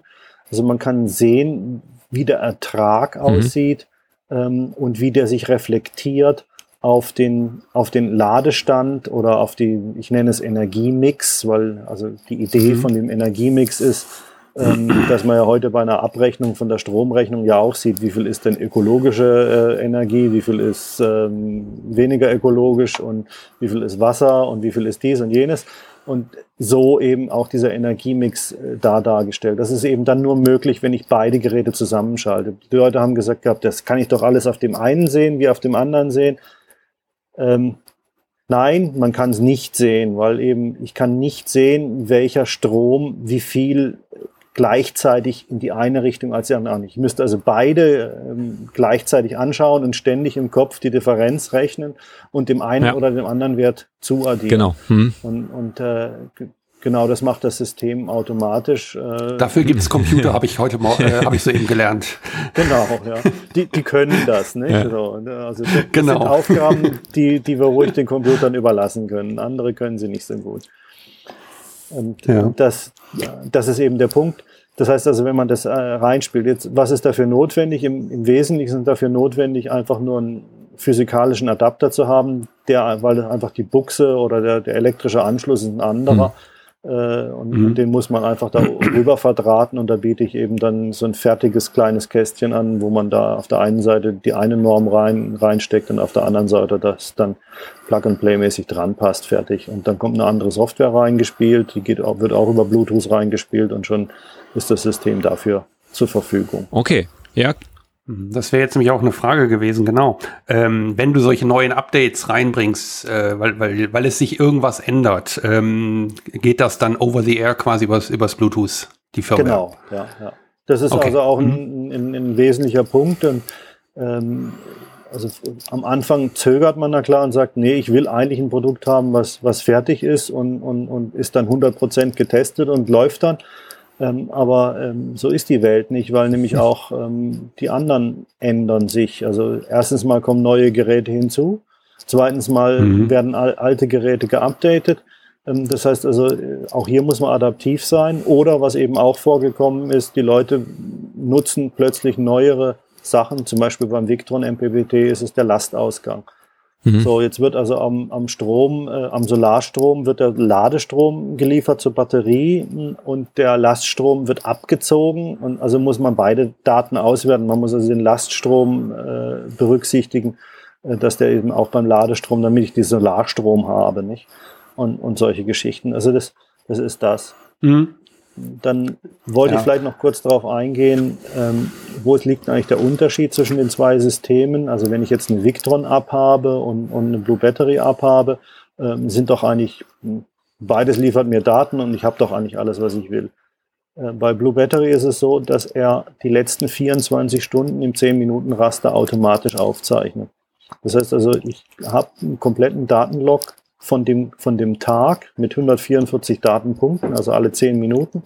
Äh, und wenn ich also mich jetzt wieder verbinde mit Blue Battery, kriege ich also, also ich gehe jetzt morgens zum Beispiel aus dem Wohnmobil raus, mache eine Tour, komme abends wieder, dann kann ich sehen, was ist den Tag über an Solar tatsächlich gelaufen. Das heißt also, wie viel Uhr hat der Baum das abgeschattet, mein, mein Solarpanel? Wann ist wieder Sonne mhm. draufgekommen? Oder wie war die Bewölkung? Wie viel Ertrag war es denn gewesen? Also man sieht wirklich diese Kurvenverlauf ähm, über den Tag hinweg. Das kann man mit dem Strom machen, das kann man mit dem äh, äh, mit der Spannung machen. Das, und was ich eben auch gezeigt hat, war ursprünglich äh, ganz lustig. Ähm, ich habe einen Temperatursensor reingebaut, um eben die, die äh, was ich eingangs erwähnt habe, dass die verschiedenen Spannungswerte für die Ladeerkennung, die ist eben temperaturabhängig. Und äh, deswegen musste ein Temperatursensor rein. Aber jetzt benutzen, das habe ich eben dann auch aufs User Interface gelegt. Also sprich, man kann es sich anschauen und ich mache es auch in die Statistik rein. Was ist die minimale Temperatur? Was ist die maximale Temperatur? Ja, das verwenden ganz viele Leute und, und sagen, Mensch, klasse, da kann ich sehen, das ist mein Frostbecher, da kann ich sehen, äh, oh, jetzt kommt die Temperatur nachts an 0 Grad ran, da muss ich jetzt doch das Wasser ablassen. Ähm, oder jetzt nicht mehr, jetzt kann ich mhm. wieder Wasser einfüllen. Ähm, also die Leute benutzen den Blue Battery eigentlich als äh, Min-Max-Temperaturlocker. der kommt einfach mit. Ja. Ne? Also ja. ganz lustig. Und das war eben am Anfang auch nicht so gedacht, sondern das war eben, Mensch, kannst du nicht die Temperatur? Ja, klar kann man das. Das ist eine gute Idee, super, bauen wir mal rein. Ne? Und das, das mhm. sind dann eben die Sachen, die dann in die Software als, als ähm, sagen wir mal, äh, ja, es bringt ja nichts, wenn du dann sagst, äh, schick mir das Gerät ein und, mhm. und, und ich lade dir neue Daten drauf. Ja, ja, ja, genau. Ja, und auch die, sagen wir mal, wenn du ja. da jetzt ein Kabel anschließen müsstest, äh, also dann müsste ich jedes Mal, äh, bei mir ist es unter dem Beifahrersitz eingebaut, direkt an der Batterie. Ähm, da müsste ich jedes Mal da die Verkleidung abschrauben. Das ist jetzt kein Riesenaufwand, aber pff, das ist so ein bisschen, also das fände ich schon yesterday, wenn, wenn, wenn ihr da, also so 90er so ein bisschen, jetzt wirklich noch mit einem Serial Interface ja. oder so, äh, da, ja, das finde ich schon gut so. Genau, ja. Das, das war also, weil es ja einfach diese Interfaces ja gar nicht mehr gibt. Und wenn ich jetzt mit dem Smartphone das verbinde, dann habe ich das ja nicht. Da kann ich ja nicht davon ausgehen, dass jemand da mit dem Notebook rumhantiert und da irgendwie einen USB-Stecker reinmacht und nein, nein. eine SD-Karte reinschiebt oder, oder sonst was. Mhm, genau. Das, das waren na klar alles so Ideen gewesen, die kann man sonst machen. Ähm, es hat na klar irgendwie Implikationen in, in, in der Softwareentwicklung, wenn man sowas erlaubt, weil ich muss ja, während ich da Daten empfange, das Betriebssystem innen drin updaten und so weiter. Ähm, aber die Lösungen laufen, es funktioniert, mhm. andere machen das ja inzwischen auch. Ja. Mhm. mhm. Ja. Genau. Wir sehen das auch bei unseren Geräten. Also das, ähm, ich komme jetzt ein bisschen aus der chemischen Analysentechnik. Und wir entwickeln ja auch Geräte für einen speziellen Anwendungsfall oder für, für verschiedene. Und auf einmal merken Kunden, ja, aber man könnte doch noch was ganz anderes damit machen, wenn da die eine Funktion mehr wäre, wäre zum Beispiel die Temperaturmessung. Und wenn man es dann eben mal mit einer Firmware implementieren kann, ist ja super. Und von daher ähm, ja, genau, man ist selber Gehe ich voll mit, das ist genau das, was man braucht. Ja, genau. Man, man, ist ja selber Dieser, nicht irgendwie, äh, also viele Menschen haben viele Ideen und, und, und ganz unterschiedliche genau. Bedürfnisse. Und äh, dann an, man kann nicht an alles denken in dem Sinne nicht und, und äh, möchte auch nicht an alles denken müssen sozusagen. Äh, aber ich denke mal die Gemeinde und das hat mich ja nicht besonders gefreut eigentlich in dem Wohnmobilbereich, ähm, wo doch waren wir ja vorhin so ein bisschen äh, vielleicht mal Facebook oder sowas, ja. Ähm, die Wohnmobilforen sind irgendwie ganz anders geprägt, viel freundlicher, viel netter. Mm, äh, und, und viel austauschreicher. Es ist, liegt vielleicht auch daran, dass die Leute irgendwie vielleicht etwas, ähm, sagen wir mal, äh, schon mehr Erfahrung haben, was, was, was das Gespräch angeht. Aber es ist doch sehr interessant, dass das, der Austausch, ähm, der ist mir eigentlich der Hauptwert an der ganzen Geschichte. Mir macht Spaß, mich mit dem Kunden zu unterhalten. Mir macht Spaß, äh, zu beraten in dem Sinne, nicht? Weil was mhm. bewegt dich? Warum hast du angerufen oder warum willst du das haben? Was ist das Bedürfnis? Und dann kann ich den Leuten manchmal eben auch sagen, du, das glaube nicht, dass es für dich das liefert, was du dir vorstellst. Ne? Aber ähm, das ist eben so der Punkt, der mir, der mir daran gefallen hat, dass man eben hier äh, so adaptiv sein kann, dass man im Austausch sein kann und, und äh, ja, und die Treffen gibt's auch. Ja, und dann kann man sich dann irgendwie auf einem Treffen austauschen und da kommen die Ideen dann, dann hoch. Ja. Greifen ja, ja. auf. Ja, das ist das. Andere, andere Leute nutzen Dinge anders, als man sie mhm. geplant hat. Mhm.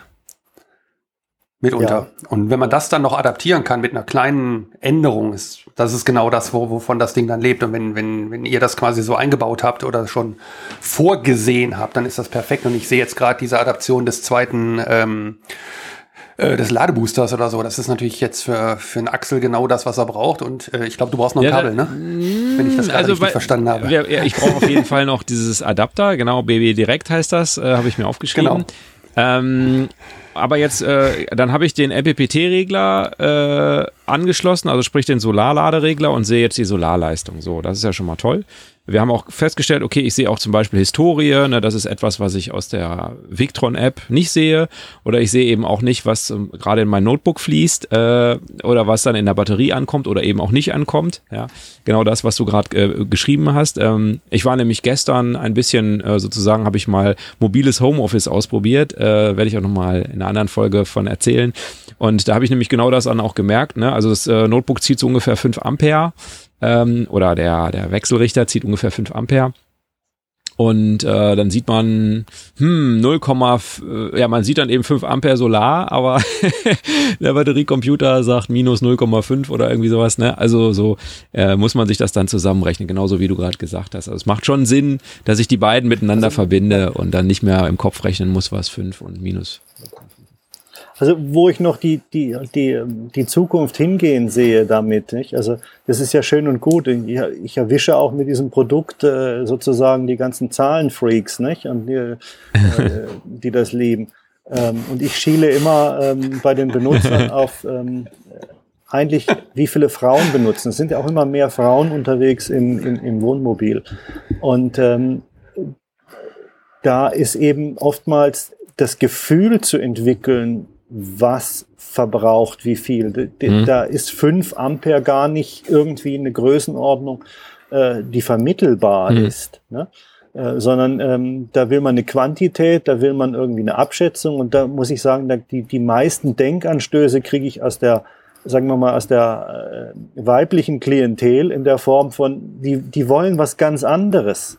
Die wollen nicht ähm, äh, so eine, also ich, äh, ich pauschalisiere und tue damit bestimmt mhm, vielen auch Unrecht, äh, sondern ich, äh, ich, ich denke mal einfach, dass, es, dass die Welt reicher ist als nur die Zahlenfreaks. genau. Ähm, sondern eben auf der anderen Seite eben zu sagen, und, und, und die Inspiration kommt eben häufig aus dieser Seite, aus dieser Ecke, äh, zu sagen, ja, wie, wie reicht's noch oder nicht? Mhm. Ne? Und, und, und äh, äh, oder, oder was kann ich damit anfangen? Das sind eben so eher die Fragen, die mich äh, eigentlich eher so in die Zukunft bewegen, zu sagen, kann denn so ein System nicht einfach ähm, äh, kommen und sagen, deine Batterie ist um 11 Uhr vollgeladen, alles ist fertig, du kannst in den Urlaub fahren, alles bestens. Mhm.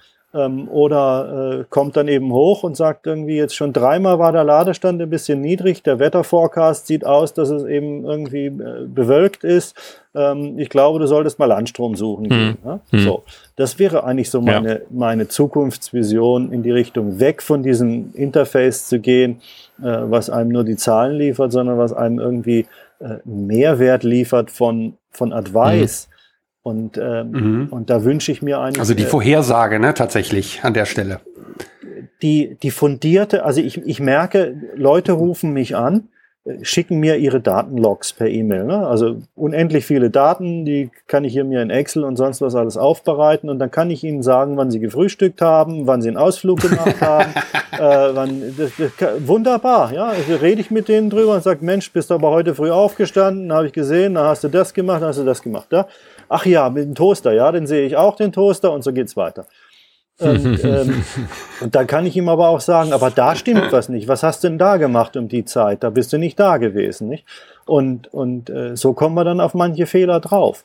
Und äh, da muss ich dann, dann, dann tickert's bei mir im Kopf und sagt, wenn ich das kann und wenn ich das lernen kann und wenn ich mir die Daten anschaue, dann würde ich mir wünschen, dass das System das selber Mhm, okay, kann. spannend, ja.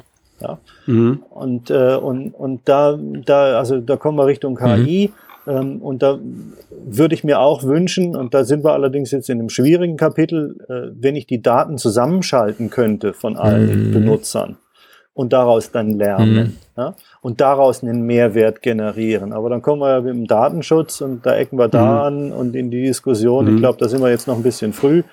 Ähm, Ja. aber mit, wenn ich sag mal, mit Einwilligung vielleicht sowas mal machen könnte, in die Richtung zu gehen, das wäre so die Ja, Zukunft da. Äh, Ja, so eine also KI, KI anlernen braucht halt tatsächlich viel Daten. Das ist tatsächlich so. Das, Genau. Ja. Und, und Ja. ohne das wird es einfach nur ein bisschen, bisschen arg schwierig, äh, äh, zuverlässig zu sein. Das ist, also dann ist der Rat eher Mhm. abratend, da nicht drauf zu hören. Okay. Einmal noch kurz, ähm, äh, du hast jetzt schon deine, deine Idee für die Zukunft angesprochen, finde ich auch sehr spannend. Aber ich wollte noch mal zurück zu meinem Ladebooster. Äh, jetzt habe ich ja noch den, äh, auch von der Firma Victron, äh, habe ich auch selber bezahlt, deshalb muss ich auch nicht Werbung sagen, ähm, den äh, 30 Ampere Ladebooster, also sprich, der kann mit 30 Ampere laden. Äh, ich habe auch Kabel gemacht, die dick genug sind, hoffe ich. Das heißt, ähm, anders als bei meiner Fahrt nach Münster, wo mit 1 Ampere geladen wurde, muss ich dann nicht mehr 24 Stunden fahren, sondern wenn der 30 Ampere zieht, ziehen sollte, äh, dann äh, lädt die Batterie mit 30 Ampere ungefähr und dann muss ich nur noch eine Stunde fahren. Dann ist sie wieder voll. Ähm, So deine Vorstellung. Die Wahrheit wird eine andere. ja, sein. siehst du, du weißt schon mehr als ich, weil ich den ja noch nicht verbunden habe. Ähm, kann ich den denn, kann ich den auch verbinden? Also äh, ist das, gibt es da auch eine Möglichkeit, den einzubeziehen oder ist das das, was du sagst, dann, wenn ich das eine, wenn ich zwei weiß, kann ich das dritte ausrechnen? Ähm, das ist, also einerseits, ähm, wenn ich fahre, habe ich keinen Landstrom. Mhm, ja. Ähm, das heißt also, dass Ist so. immer der, der Strom, der, der zusätzlich ähm, reinkommt, ist dann in dem Falle offensichtlich der Generatorstrom. Was ich noch nicht reingebaut habe, ist den Bewegungsmelder vom Handy auszuwerten und festzustellen, dass man fährt. Mhm. Ähm, ist aber auch noch so eine Idee. Clever. Ja? Äh, das, das heißt, äh, dass man da disk diskriminieren kann zwischen Stehen und, und vielleicht sogar, ich könnte sogar noch auf die Google-Karte gucken und sagen, ach, das ist aber ein Standplatz, an dem ist. ähm, Für die Schwaben. Ah, Du bist aber Also geizig, das dass du da keinen. Landstrom nimmst. äh, genau. Mit Preisvorhersage. Ja, ja, genau, mit, mit, mit Menü, also so alle zehn Minuten, wie, wie teuer ist der Strom und wie Ja. teuer die Daten Ja, auf dem. Campingplatz. Das, vielleicht kommen wir Und du musst um mal hin. 23.15 Uhr den Euro nachschmeißen, sonst hält's nicht für die Nacht. Du hast Ideen, die gefallen mir. Da müssen wir uns nachher noch drüber unterhalten. Was billiger ist, äh, die Diesel, Diesel oder Landstrom, ne? Genau, ja.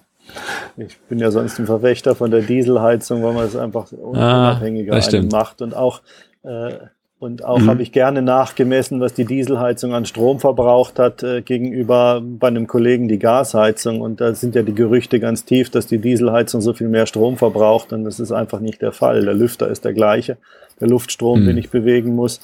Und äh, die Pumpe, die ein bisschen Diesel pumpt, Naja, äh, das sollte nicht viel die sein. Ne? macht den Kohl wirklich Mhm. nicht fett. Und der Unterschied ist einfach Mhm. nur im Startvorgang wird mal ein bisschen mehr Strom belastet und ich vielleicht da kommt vielleicht der Mythos, dass wenn die Batterie relativ schwach ist, dann schafft sie einfach die Glühkerze nicht mehr äh, zum Glühen zu bringen. Mhm. Aber dann ist der, das Problem nicht die Dieselheizung, sondern eben die zu schwache Batterie. Richtig. Ja. Ähm, und, aber wenn man die bitterkalte Nacht hat, äh, ist das na klar so Mhm. nicht. Ähm, aber der Stromverbrauch ist nicht höher. Aber das, das Interessante ist, ich glaube, da gibt's noch viele Sachen, die man, die man da ausprobieren kann und reinbauen Ja. kann. Ja. Deine Frage zu dem Booster noch, ähm, die will ich nicht unbeantwortet lassen. ähm, du hattest ein, jetzt habe ich es vielleicht nicht ganz akustisch richtig verstanden, obwohl wir eine prima Verbindung haben. ist das nun ein Victron oder ein Votronic? Es, äh, es ist, es ist, äh, es ist auch ein Victron, äh, weil ich ja äh, großer Fan von nicht kabelgebundenen Lösungen bin. Also mir war schon klar, dass der Votronic, der hat ja so einen Ausgang irgendwie, das war mir schon klar, aber es ist ein Victron der hat eben leider, und ich weiß nicht, warum die das gemacht haben, der hat keinen Datenausgang zur Verfügung. Mhm. Der liefert die Daten leider nur über Bluetooth. Ah, okay. Ähm, ich glaube, da auch re relativ rudimentär nur mhm. und auch ohne Datenlog. Mhm. Ähm, und äh, das Bluetooth-Interface, ähm, da gibt es zwar einige Foren, in denen wir uns da unterhalten, wie man an die Daten auch über Bluetooth dann rankommt, mhm. aber das ist momentan nicht, äh, äh also es ist nicht öffentlich zugänglich äh, oder Information, die nicht öffentlich zugänglich ist und ähm, auch vom Hersteller nicht supported wird. Aber vielleicht kriegen wir da mal eine Lösung. Ah, okay. Aber momentan ist es nicht okay. so. Ja. Mhm. Das heißt, theoretisch hätte ich mir jetzt auch einen D1 kaufen können, äh, zumindest wenn ich keinen weiteren Ladebooster kaufe. Das ist aber preislich kein, kein Riesenunterschied, ob man sich einen D1 oder einen D2 kauft, glaube ich, ne? wenn ich das richtig in Erinnerung habe. Ist das nicht so, dass das ein entscheidender Unterschied ist. Genau. Mhm. Okay. Ja, eben, ich habe es für vorhin schon angedeutet, es kommt auch eine Nachfolgegeneration und ich denke mal, ähm, also da wird einfach, sagen wir mal, mehr an Funktionalität in der Grundfunktionalität einfach angeboten. Also dass einfach mehr Connectivity da ist. Äh, ich sehe es ganz eindeutig in, in, im, Bedarf. Äh, die Leute, die interessiert, äh, an der Stelle tatsächlich das Gerät, was die größte Connectivity mhm. bietet. Ja, genau. Ja. Und äh, da, da muss man eben auch äh, gucken, dass das möglichst so ähm, supported wird, dass man da jetzt nicht kompliziert äh, mit verschiedenen Adaptern arbeitet. Und deswegen ist eben so die, die nächste Generation hat im Prinzip die Adapter alle eingebaut. Nicht? Also das, das ist so der, der, die Zielrichtung. Mhm. Okay. Hätte ich mir jetzt einen äh, Ladebooster auch sehr äh, bekannt von der Firma Votronic gekauft. Also das ist würde ich jetzt mal sagen, das sind so die beiden. Also entweder kauft man Victron oder Votronic, das sind so die, glaube ich, die größten. Es gibt bestimmt auch noch andere. Ähm, dann hätte ich äh, den. Ja, also Schaut ist, äh, wollen wir nicht, okay. nicht außen vor lassen. Schaut ist sehr, sehr verbreitet, ähm, vor allem, weil sie bei Erstausstattern ah, okay. und jetzt gerade bei den Euro 6 Fahrzeugen ist der Shout-Booster sehr häufig anzufinden. Mhm. Ich glaube, er ist auch preislich eben attraktiv. Andererseits haben eben auch viele das Shout-Ladesystem sonst drin. Ähm, das heißt, also mhm. im Nachrüstbereich sehe ich ihn nicht so häufig, aber er ist anzutreffen bei lauter, bei fast allen Neufahrzeugen, okay. muss ich sagen, da haben die einen guten Job gemacht. Ja. ja. Und aber auch leider der Schaut, der kleine Schaut liefert auch keine Daten. Also der 25 Ampere, der große, der 45er, ähm, der liefert Daten, aber nur auf einem sogenannten CI-Bus. Ähm, und also das ist im Prinzip ein CAN-Bus. Da haben wir bislang noch kein Interface. Mhm. Okay, das heißt, wenn Ladebooster und man die Daten dediziert äh, bei, im Blue Battery haben will, dann sollte man sich, wenn das sozusagen das Einzige ist, was einen interessiert, dann sollte man sich für einen Votronic äh, Ladebooster entscheiden, weil den kann man vernünftig ähm, an, an, das D, an den D2 anschließen und dann die Daten da auslesen. Ja, oder auch der Triple zum Beispiel, der geht auch, nicht? Also der, der Triple mit eingebautem Solar- und Ladebooster, ah, okay. da kriegt man die Daten eben ja. auch. Ja? Das heißt, da jetzt sogar mit dem D1. Ja, ja stimmt. Ja? Das mhm. heißt, da hat man das ja eh auf einem, einem Kabel und äh, da kriegt, kriegt man das ausgewertet. Also ich meine, ich kann jetzt na klar sagen, irgendwie es freut mich unheimlich, aber ich, ich, wundere mich halt, warum die, derjenige, der diesen Booster baut, nicht mal eine eigene Bluetooth-Lösung dafür ja. bietet, obwohl er das für seine Solarregler ja, ja. bietet. Ähm, ja, aber ich, ich, spekuliere da so ein bisschen eben, äh, ich, das Hauptproblem dabei ist eben die Software ähm, und der Aufwand, der im, im sagen wir mal, im, im Computerprogrammieren mhm. dahinter mhm. steckt. Nicht? Also in, in mhm. die App, äh, das bereitzustellen. Es ist nicht so sehr ein Gerät zu bauen, was das kann, weil das kann der, deren Gerät auch. Ja? Das ist bestimmt kein Problem. Ähm, und auch die Programmierer können das programmieren. Ja? Äh, bloß es ist eben verdammt aufwendig. Mhm. Und das kostet sehr viel Geld. Und dazu, und das ist eben so der Punkt. Nicht? Und deswegen wollte ich mich spezialisieren mit Blue Battery, eben zu sagen, das ist unser Mehrwert, den wollen wir liefern. Und deswegen mhm. bringe ich auch den Ladebooster. Mhm. Okay. Jetzt haben wir die, die Sachen verbunden. Wir, wir haben schon einiges ähm, gesprochen. Ich hatte mir auch aufgeschrieben, wie genau ist denn eure Messung? Das hast du ja schon gesagt. 6 Milliampere habe ich mir notiert. Dann habe ich mir ähm, mich gefragt, wie, wie ist das mit der Historie? Also wie viel speichert ihr zwischen? Hast du auch schon gesagt, 24 Stunden. Also wenn ich quasi weg bin von meinem Mobil, keine Bluetooth-Verbindung habe, dann werden es 24 Stunden zwischengespeichert und äh, im 10 Also es sind zwei Datenlogs Mhm. drin, vielleicht Okay. um das nochmal Ja. klar zu machen. Der eine Datenlog, der umfasst in- Tagesstatistik, also Min-Max-Werte, wie viel habe ich pro Tag reingeladen, was war meine Batteriespannung Min-Max, was war mein Strom Min-Max, also was war der größte Ladestrom, was war der größte Entladestrom, was war die höchste Temperatur, was war die niedrigste Temperatur, was war äh, der maximale Solarertrag äh, und so, also der Watt Peak, also wie viel, wie viel, wie viel, was war die Spitze. Das merkt er sich tagesweise, also und speichert das immer um 0 Uhr ab. Das ist ein Datenlog, der, der, der, der, der Monatslog. Äh, der geht zurück mh, irgendwas um die 120 Tage. Okay. Mhm. Und, äh, äh, und, und dann gibt's eben zusätzlich äh, diesen Tageslog, der eben den Tag über ähm, äh, das alle Mhm. zehn Minuten aufzeichnet. So, und der wird eben übertragen, sobald sich die App verbindet. Und die App wiederum, die kennt ja auch den Vortag und den Vorvortag. Die baut es zu einem Wochenübersicht zusammen. Das heißt also, ich habe in der App dann, wenn ich mich alle 24 Stunden verbinde, eine detaillierte, 10 Minuten genauen Datenlog äh, und kann gucken, wie es aussieht. Ist das jetzt so mega interessant?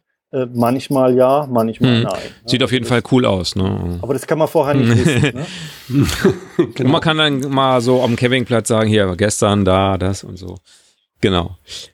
Es ist also sehr äh, extrem hilfreich, ähm, wenn ich reinschaue und der Kunde ähm, äh, sagt zu mir, hat dieses oder jenes Problem, dann sage ich zu ihm, schick mir die Daten und dann kann ich sagen, was los Mhm. ist. nicht? Das, das, äh, ansonsten äh, sage ich ihm, schau dir das einfach mal an für die nächsten Tage. Aber auf diese Weise ist es eben oft das Problem schnell isoliert und, und, und, und gefunden. Und genauso kann es eben der, der Kunde ja auch selber, je nachdem, auf welchem äh, Level er das äh, entsprechend analysieren kann. Mhm. Ja.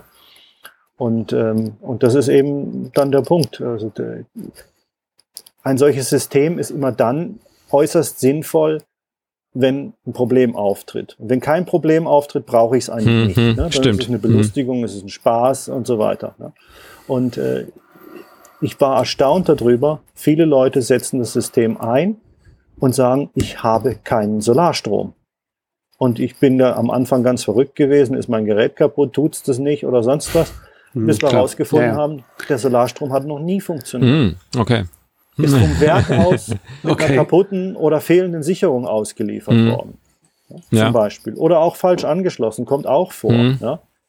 Und äh, das heißt also, wenn man keine Kontrolle darüber hat, wenn man das nicht irgendwo sich, woher soll man es denn dann Mhm. wissen? Da sagte sich, ja, ich habe mich auch schon immer gewundert, warum meine Batterie so leer ist, aber woher soll ich denn wissen, wie viel Strom meine Solarzelle und wie Ja, viel klar. ich verbrauche? Mhm. Naja. Ja, stimmt. Ich komme noch mal kurz zur App. Es gibt ähm, äh, für die beiden gängigen äh, Mobilbetriebssysteme äh, von Apple und von Android gibt es äh, eine App, hast du ja schon mehrfach erwähnt, die man sich aufs Handy lädt aus den normalen Play Stores oder ähm, wie heißt der äh, bei, bei Apple der Store da? Der, App Store, äh, App Store und Play Play Store, ja. App Store. Okay. Genau. Genau. Ähm, und äh, da gibt es zwei Versionen von der App. Kannst du da vielleicht noch mal was zu sagen, weil das hat mich erst so ein bisschen verwundert und es taucht ein anderer Name auf. Äh, also jedenfalls im Play Store steht Andreas Nagel irgendwie. Äh, da dachte ich, hm, das ist ja gar nicht der Kai. Und ist das das eine richtige? Ich bin da immer sehr skeptisch vielleicht. Ähm, also ich habe nach Blue Battery gesucht, man findet Ja. das dann auch sofort. Äh, aber das sind genau die richtigen Apps, hoffe ich jedenfalls, dass du jetzt nicht sagst, ach, das ist diese Piraten-App. Gut, dass du es mir sagst. Nein, nein, überhaupt nicht. Wir arbeiten da zusammen. Mhm. Das ist tatsächlich so. Äh, vielleicht äh, von meiner Seite her kommt eben äh, die Entwicklung Richtung von iOS, also von, von, von Apples Betriebssystem. Ähm, das heißt also, die ganze Entwicklung und Realisierung findet erstmal dort statt. Ähm, das ist dann eben so, ja, Apple First. Das, das ist so, so ein Schlagwort in der, in der, ähm, in der Entwicklung. Vielleicht da auch mal ganz kurz, äh, warum das so ist. Ähm, Apple hat ein, hat ein relativ kleines Ökosystem an, an, an Systemen. Also an, es gibt einfach eine Handvoll äh, von Smartphones von denen. Äh, und äh, sie haben eben die, die, die Bluetooth-Anbindung relativ gut im Griff und haben es relativ früh gemacht. Und man kann also, wenn man mit einem System dort arbeitet, relativ zuverlässig das System abdecken. Bei Android dagegen ist es ein äh, Riesenzoo ähm, an Geräten, ähm, mhm. mehrere tausend verschiedene Geräte in unterschiedlichen Entwicklungsstadien. Und das war jetzt ganz am Anfang, als Bluetooth eben als Bluetooth äh, LE, Low Energy, Bluetooth 4, BLE, haufenweise Namen. Das ist also nicht das Bluetooth, was man jetzt so vom Kopfhörer her kennt, sondern es ist eben ein, ein, ein, ein weiteres Protokoll, was unter der Bluetooth 4.0 Haube gefercht wurde. Ähm, da hat es eben Probleme am Anfang mit, mit, mit, äh, mit Android gegeben und mit der Unterstützung in diesem ganzen Ökosystem von Android. Und äh, deswegen ist das eben, da funktioniert es, da funktioniert es nicht. Und man hat also wahnsinnig viel zu tun in der Entwicklungsseite, das ans Laufen zu kriegen. Deswegen habe ich eben damals begonnen, das mit äh, unter, äh, unter Apple zu entwickeln. Angefangen habe ich mit, äh, damit 2013 ähm, für Sensorik in, in, einem anderen Datenfeld. Also ich habe also auch vorher schon mal mit Bluetooth gearbeitet. Mhm. So, und jetzt dann kam eben die, die Android-Welle, ist na klar so, dass also die Android-Telefone die, die Überzahl und die Mehrzahl ist, ähm, aber der Zoo eben sehr groß ist und die Schwierigkeit ist, äh, wann fängt man damit an? Und das System gab es eben jetzt vorher schon auf, auf, auf Apple. Und äh, dann habe ich eben Leute gesucht, die auf der Android-Seite bewandert genug sind, um äh, das da zu implementieren. Und äh, äh Andreas war eben derjenige, der damit am weitesten gekommen mhm. ist. Ähm, es äh, gab eben auch andere Versuche und arbeite eben mit Andreas sehr eng zusammen, äh, so dass wir eben das gemeinsam vorwärts bringen. Das heißt also, er bietet die ab. Wiederum Enthusiast, eigener Wohnmobilfahrer, äh, der macht das in seiner äh, aus Enthusiasmus, ja, weil weil weil es einfach ihm interessiert. Ähm, so und weil er so viel Zeit da hineinsteckt, hat er eben gesagt gehabt, ähm, unter Android gibt es zwei verschiedene Versionen.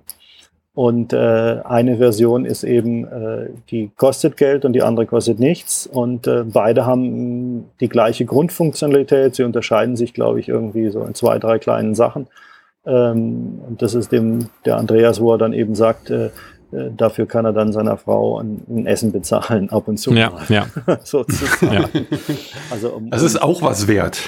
Ja, das, das soll jetzt nicht, äh, also das, ich, ich finde das eine wahnsinnige Leistung äh, von seiner Seite. Ähm, und äh, auf der anderen Seite haben wir uns da gefunden, weil wir einfach beide Spaß daran mhm. haben. ja. einfach. Es war für mich am Anfang nur nicht so klar, warum das so ist. Äh, deshalb dachte ich, muss ich diese Frage äh, heute im Podcast mal stellen, wie, wie es dazu gekommen ist. Du hast recht, es kostet. Ich frage mich das ja auch. Ich frage mich das ja auch die ganze Zeit. Warum kriege krieg ich das in Anführungszeichen nicht hin, auf dem gleichen Framework zu programmieren, sodass es hier sowohl als da läuft und so weiter. Ähm, da gibt es tausend, tausend Sachen zu lesen darüber. Ähm, Wenn es um Bluetooth geht, wird es eben echt schwierig. Aha. Das ist auch ein kleiner Markt, das sind nicht so viele, das sind meistens sehr, sehr große Hersteller, die sich darum dann nur kümmern können. Also irgendwie, äh, die eben Uhren herstellen oder die eben äh, Fitnessgeräte herstellen oder mhm. sowas. Da, da ja. haben wir dann doch einen ganz mhm. anderen Markt. Ähm, so in diesem Markt ist es extrem schwierig, das zu machen. Ähm, das sieht man und das äh, ist auf diese Weise eben entwickelt auf zwei verschiedenen Plattformen von zwei verschiedenen Entwicklern. Mhm. Äh, die sich synchronisieren. Alles klar, wunderbar. Kostet auch nur 5,99 Euro, also äh, das alles gut. genau. Die sind dann auch noch drin gewesen, genau. Also ich, ähm, Nein, aber das, das, ähm, das höre ich eben tatsächlich viel. Deine Frage ist da, äh, ist da durchaus angebracht. Warum muss ich dafür dann auch noch mhm. bezahlen? Mhm. Und dann sage ich eben, nein, musst du nicht dafür bezahlen. Äh, sondern es gibt eben auch die freie genau, Version. Genau, genau so ist das. Hm. Ich glaube, ein Feature ist eben das, was wir vorhin gesagt haben, das Firmware-Update. Ja. Das hat er, glaube ich, hm. für die 599 da reingebaut. Dann sage ich, da kannst du ja auch das Gerät zu mir schicken, dann date ich es dir auch ab und schicke es dir zurück. Ähm, hm. Ja, das äh, ist das Porto, das gleiche, was diese App kostet. Ähm, das äh, ist eben so der Punkt. Ähm, das, das ist keine Gemeinheit, sondern das sind tatsächlich reelle Kosten, die auftreten. Hm. Nicht? Ähm, und von, von meiner Seite her, wenn ich dann wieder zurückschicke und kostenfrei anbiete, dann ist es sogar doppelt so teuer. Mhm. Und es ist fair, wenn genau. man drüber redet. Also wenn es jetzt irgendwo genau, so wie wir, also wenn du es jetzt so erklärst, völlig mhm. fair. Und wenn du jetzt sagst, äh, ja, also ich kann den, andersrum gesagt, ich kann natürlich verstehen, wenn einer sagt, naja, ich zahle jetzt einen Betrag X für das, für den Computer, aber ich kann ihn nicht benutzen, weil ich nicht steuern kann, weil ich nur ein Android-Gerät habe. Na gut, er könnte sich auch für ein paar hundert Euro ein Apple kaufen. Das wäre die andere mhm. Variante.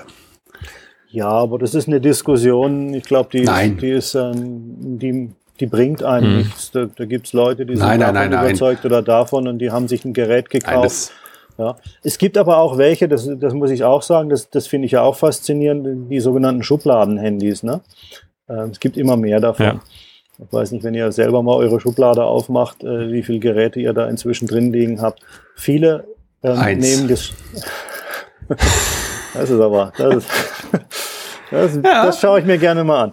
Ähm, aber viele, wir haben auch noch gleichzeitig eine Webverbindung. Jetzt zeigt er mir seine Schublade, in die ich jetzt doch neugierigerweise unbedingt reinschauen wollte. Und er hat tatsächlich Eins. ein kaputtes Handy. genau. Genau. Der Rest okay. ist alte Handyhüllen. Äh, Eins. Ja, eins. Eins. Aber ich, äh, ich wollte dich nicht unterbrechen, aber der Spaß muss sein. Handy ist ausreichend und auch wenn, wenn es ein bisschen kaputt sein mag, das haben ja viele, ähm, aber was viele machen, ist eben sich einfach ein doppelseitiges Klebeband anzubringen, das auf die Möbelfront zu kleben äh, und das als Anzeigegerät zu benutzen. Das kann man auch noch für andere Sachen verwenden. Ähm, aber eben, dass hm. viele fragen eben, ich hätte gerne eine Anzeige und dann sage ich ihnen, dann nehmt doch einfach ein Handy. Ja, wie, das will ich ja mitnehmen. Dann sage ich, du hast doch bestimmt ein zweites Handy. Ja. Ähm, und das ist eigentlich äh, eine ganz gute Lösung hm. an der hm. Stelle. Ja. Ähm, ich habe noch einen Punkt. Ähm, und zwar, ähm, wenn ich jetzt so ein. Hat er die Schublade aufgemacht? ja. ähm, und zwar der Jan. Der hat ja äh, den ein oder anderen Taler in seine neue Batterie investiert. Das haben wir auch in der letzten Episode schon besprochen. Und ähm, mhm der hat ja jetzt in seiner Lithium-Batterie ein Batteriemanagementsystem und ich vermute, Jan, da kannst du auch mit Bluetooth, ähm, Jan nickt, ähm, er kann mit Bluetooth da drauf gucken und dann siehst du auch, welcher Strom rein oder raus geht. Ist das dann der Punkt, wo du sagst, naja gut, für Jan ist so ein äh, Blue Battery nicht mehr interessant? Oder was könnte Jan mit einem Blue Battery mehr oder weniger herausfinden? Ja, weniger wäre blöd, mehr. Mehr. Ja, vielleicht auch weniger, wer weiß. Nicht? Also, ähm, was, ich, was soll ich da für eine Antwort geben? Das hängt so ein bisschen von Jan ab. Ich kann sie dir schon sagen, okay. was ich mehr hätte. Okay. Ich weiß es. Oh, okay. Ich hätte eine Datenlogging über die letzten 24 Stunden und über die 120 Tage. Äh, 120 Tage den, den Tagesauswertung, weil die habe ich jetzt noch nicht gefunden. Also es gibt eine Datenauswertung da drin, aber die ist bei weitem nicht so äh, detailliert. Also das wäre noch etwas, was mich interessieren würde. Ja, durchaus. Das ist, denke ich, auch ein, ein, ein, großer Punkt, dass das Datenlogging, das ist also das, was Blue Battery auszeichnet an der Stelle. Ähm, genau. Ich bin allerdings ähm, gerade selber dabei, ähm, die Sachen ein bisschen genauer unter die Lupe zu nehmen äh, und auch mit einigen Leuten im Austausch, weil es gibt ja schon entsprechend viele Geräte, die mit Bluetooth eine Verbindung haben. Und äh, da gibt es eben da will ich einfach nur mal so zu bedenken geben, ähm, eine Lithiumbatterie verkauft sich vornehmlich anhand der Amperestunden, die sie haben. Also hat es 100, 100 Amperestunden, 120, 200 Amperestunden, 240, was auch immer. So, und da hat man den Preis. Und ähm, die Lithiumbatterien werden verkauft mit dem Argument mit oder ohne Bluetooth. Ja, das, ist, ähm, das ist so wie ein, als wenn man irgendwie ähm, Bluetooth selber ist keine Funktionalität. Ja? Das heißt also, äh, das genau. heißt, äh, was darauf implementiert ist und wie gut es funktioniert oder was es genau einem liefert, das wird nicht mal spezifiziert. Da wird nicht mal angegeben, was das Ding irgendwie wie genau oder was es überhaupt tut letztendlich, sondern da steht nur mit Bluetooth. So, habe ich auch nichts dagegen. Das ist ja auch das, was die Leute irgendwie bewegt. Nicht so, ah, assoziiert damit mit Bluetooth, sprich, ich kann mit meinem Handy da drauf gucken. So, und das ist dann auch erstmal alles, was, was geliefert wird. Das heißt also, der Mehrwert, der hier geliefert wird, ist mit Bluetooth. Und was anderes ist nicht gefragt, ähm, weil der Hersteller möchte so wenig wie möglich damit, sagen wir mal, an Support und Aufwand verbinden. Und es ist für ihn der Differenziator, ich verkaufe meine Batterie oder ich verkaufe sie nicht. Oder eben, mhm. Äh, sie wird bei der Konkurrenz gekauft. Das heißt also, aber der Hauptpreisdruck liegt auf den 100 Ampere-Stunden oder auf eben der Batteriegröße. Und dann geht's nur noch darum, mit oder ohne Bluetooth sozusagen. Ah, und dann ist das Bluetooth einfach ein Feature, was man dann mitnimmt und eigentlich darf es nichts kosten. Es ist ein, ein, Kostenproblem für den Hersteller. So, und jetzt haben wir das nächste, was ich ja vorhin auch schon gesagt habe, Support, Firmware-Update, diese Geschichten sind na klar ein essentielles Thema. Jetzt gucke ich mir an, wie viele von diesen Bluetooth-Batterien liefern tatsächlich Leute, die auch, hm, sagen wir mal, davon was verstehen. Das sind also hauptsächlich, und ich will jetzt, nicht qualitativ sagen, dass die Chinesen nicht Qualität könnten. Die können auch Qualität. Ja? Aber das Problem ist äh, nicht die chinesische Qualität, sondern die Qualität des Verständnisses oder des Supportes hier in Deutschland, in der Zeit, Zeitzone oder in Europa. Ja? Das heißt, Sie können da nicht anrufen und denjenigen fragen, Sie können nicht einen Support erwarten und Sie können keine Frage, keine qualifizierte Antwort bekommen an der Stelle. Also das ist, äh, vielleicht braucht man es auch nicht, so, aber das ist, will ich mal in Frage stellen. Das ist der, der Punkt. Mhm.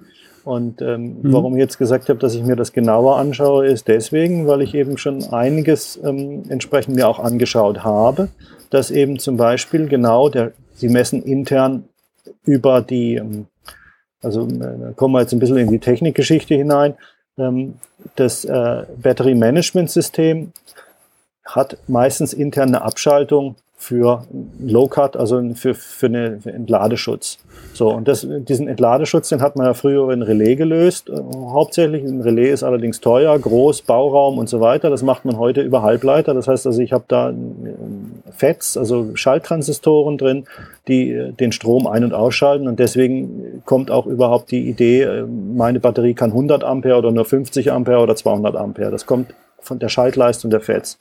So, die FETs selber sind ein Widerstand und haben einen, ähm, einen, einen gewissen Spannungsabfall bei Strom. Und den nutzt man als Schandwiderstand zum Messen äh, des Stromes.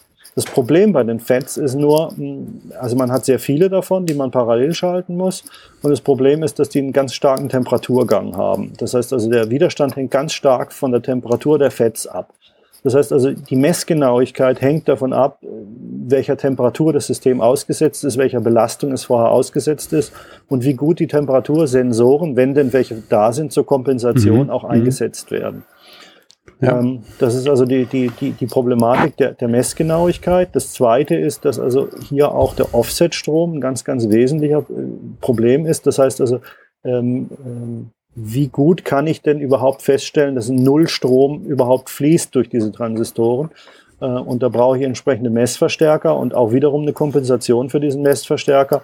Äh, das heißt also, was ich dort gesehen habe, ist, dass die 200 bis 300 Milliampere einfach eine Todzone in der Mitte haben. Nochmal viel größere Todzone als die Batterie, als die Standard-Batteriecomputer haben. Das heißt also, da kann ich also eine Stromentnahme im normalen Standby-Betrieb von 100 Milliampere, 150 Milliampere gar nicht erfassen. Sieht man nicht in der App. Hm. Ja. Äh, und äh, das, hm. meines Erachtens führt das eigentlich in einem Batteriecomputer ab absurdum. Hm. Und äh, die, die Problematik, die ich daraus dann sehe, aus, aus meiner Perspektive, ist, äh, die Leute, die ein Blue Battery haben, sich dann eine Lithium-Batterie eingebaut haben und dann kommen die zurück und sagen, aber meine Batterie sagt 100 Prozent und dein Gerät sagt 90 Prozent. Tja, mhm. wem glauben wir jetzt? Mhm. Der, der Benutzer, also der Käufer glaubt eigentlich, na klar, dem Batteriehersteller, weil der sagt ja 90 Prozent. Ähm, und deswegen äh, denke ich, ist da noch Aufklärung zu leisten. Ähm, deswegen würde ich das eben gerne äh, mal ein bisschen genauer durchleuchten und aufschlüsseln und auch mit Mess Messergebnissen äh, hinterlegen äh, und vielleicht dann auch mal zur Diskussion bereitstellen. Naja, ah okay. Ja, Kann ich dich da mit Messergebnissen unterstützen? Weil die Batterie ist neu, ich habe noch keine Erfahrung und hilft das oder bin ich zu weit weg? Battery, ne? das stimmt, auch das. Aber da könnten wir uns ja unterstützen, da hast du recht. Ja. Okay, schön. Nee, es war jetzt nur so, wenn, wenn du sagst, du brauchst noch Daten. Ich meine, ich habe ja ein Modell, wahrscheinlich kennst du das eh, aber ähm, dann könnt, weiß nicht, wenn du Daten brauchst. Genau, ich bin zu also allen das- Schandtaten also ich, bereit für ich sowas. denke schon, dass das eine, eine interessante Sache ist, ähm, weil es geht ja letztendlich darum, wie benutzbar ist so ein System dann, nicht? Und, und äh, Mhm. da kommt es gar nicht drauf an, wer ist, wer ist der Bessere, sondern was ist einfach benutzbar. Was ist das, nee, was ist das Richtige? Also da komme ich Ja. als Analytiker wieder durch und sage, was ist denn der richtige Wert? Das ist eigentlich doch für mich das Entscheidendere. Ja gut. Und Ja, klar, und dann, was ist besser benutzbar, Was ist der richtige Weg, nicht? Also was ist denn der, äh, was ist denn der Ja. Nutzen, den ich davon abholen kann und, und, und äh, führt mich das irre oder nicht? Also den Nutzen, Mhm. ich, ich sage, ich, ich grenze immer den Nutzen davon ab, wenn es mich nicht in die Irre führt, ist es gut. Ja, wenn er Mhm. mich in die Irre führt, dann muss ich aufpassen, dann muss ich irgendwie sagen, nee, da, da stimmt was nicht, da muss man am- damit aufhören. Ja? Aber wie, ob der Wert jetzt, sagen wir mal, so genau ist oder so genau ist, wenn er genau genug ist, ist es Mhm. okay. Ja, ja. Richtig, er muss genau genug sein Mhm. für das, was ich will. Also ich als User Jan und nicht, äh, was der Axel vielleicht will. Vielleicht hat Ja, er eine andere genau. Anforderung. Genau. Ja. Der hat eine andere Anforderung vielleicht. Ja. Der eine sagt Mhm. irgendwie, ich habe mein Wohnmobil ein Jahr lang im, im, im, im Schuppen stehen und möchte eben dann ganz genau wissen, was los ist. Sage ich, stelle ich mal dahin, warum man das wissen muss, aber wenn er das meint, wissen zu müssen und für ihn ist das wichtig, dann, Genau. dann muss man verstehen, kann so ein System das leisten oder Mhm. nicht. Ja. Okay. Mhm. Also äh, auf jeden Fall, äh, man, man kann einen Mehrwert erkennen irgendwie. Jan hat schon einen für sich erkannt, äh, das Datenlogging. Und ähm, so, dass man also auch nicht sagen kann, naja gut, alle, die äh, eine Lithium-Batterie haben, die haben jetzt äh, die letzten Stunden zu, umsonst zugehört, weil sie sowieso für sie uninteressant ist. Wunderbar. Ähm, Ja, aber, die, aber diese Frage Ja. eben, wie gesagt, ja, das kann ich, kann ich nur noch mal betonen. Die kommen dann sagen, äh, irgendwie, ich habe aber jetzt Bluetooth und jetzt ist Hm. gut, nicht? Und äh, meine Antwort eigentlich an, an die Leute ist, ja, es ist schön, dass du das hast und dann guckst du dir das auch an. Ich frage mich nur, was ist der Mehrwert? Ja? hm. Was ist der Mhm. Mehrwert, den du dir anschaust, wenn du jetzt dein, dein Balancing dir anguckst äh, und, und, und wel, welche Spannung deine Batterie hat und wie viele Tausende von Einstellungen du hast? Was hast du Mhm, davon? mhm. Ja? Und äh, was willst du genau. eigentlich? Also dies, das wäre eigentlich eher die, die, die beratende Frage, was willst du davon? Was willst du dir da abholen? Wenn du Mhm. na klar sagen willst, ich will den ganzen Mhm. Tag mit den Einstellungen rumspielen Mhm. und das macht mir Spaß, dann hast du na klar eine Lösung gefunden. Ja, okay. genau. Ich bin mit meinen Fragen soweit durch. Jan, hast du noch eine, eine Frage, ähm, die, die ich jetzt nicht gestellt habe? Nee, auf, eigentlich hast du schon viele gestellt. Äh, der Kai hat unglaublich Ja. viel erzählt, Genau. was technisch ist. Also ich bin restlos begeistert. Also ich bin selber ja technikaffin und ähm, ich muss sagen, es hat mir sehr, sehr viel Spaß Ja. gemacht an der Stelle. Äh, ich habe sehr gerne gelauscht. Es war sehr tiefgründig. Ich glaube, wir haben viele Leute verloren weiß unterwegs. Äh, das glaube ich. Also na, so ein paar werden wir. Ja, egal. Ähm, aber das war, also ich fand's toll. Nee, hier wird nichts geschnitten. Also das, also glaube ich nicht. Äh, Ich denke schon, dass Ja. wir das so lassen, weil das ist in der Tiefe auch, auch sinnvoll und wen es interessiert. Ähm, da war so viel Information drin, die ich glaube ich auch ähm, oder, oder die man nutzen kann. Von daher, ähm, ich glaube, vielleicht mit dem neuen Modell können wir noch mal eine zweite Ja. Version machen, wenn dann irgendwann da, ich sag mal wirklich noch mal ein paar Features drin sind und KI interessiert mich auch. Ähm, also wenn wir da in die Richtung gehen, ähm, wir können uns auch gerne mal unterhalten über ein paar Ideen, ähm, wann jetzt das Wetter wirklich eine Rolle spielt oder so oder äh, da, da gibt's verrückte Sachen. Ähm, also von daher, nein, ich habe keine Frage mehr. Das war sehr, sehr ausführlich und sehr vielen, vielen Dank für die tiefen Informationen, teilweise sehr technischen Informationen, aber Mhm. die waren gut. Danke. Also mir hat es enorm Spaß gemacht, mit, äh, mich mit euch beiden zu unterhalten, ja, weil ich gemerkt habe, auch ihr, ihr steckt da Interesse, Interesse rein, ihr habt Interesse, ihr versteht auch diese Sachen so, ähm, dass ich irgendwie da ähm, angeregt war, auch mehr zu Ja, erzählen. war auch super. Das, äh, ja, ja, ja. Ist ja auch nicht immer so, nicht? Und das ähm, freut mich sehr.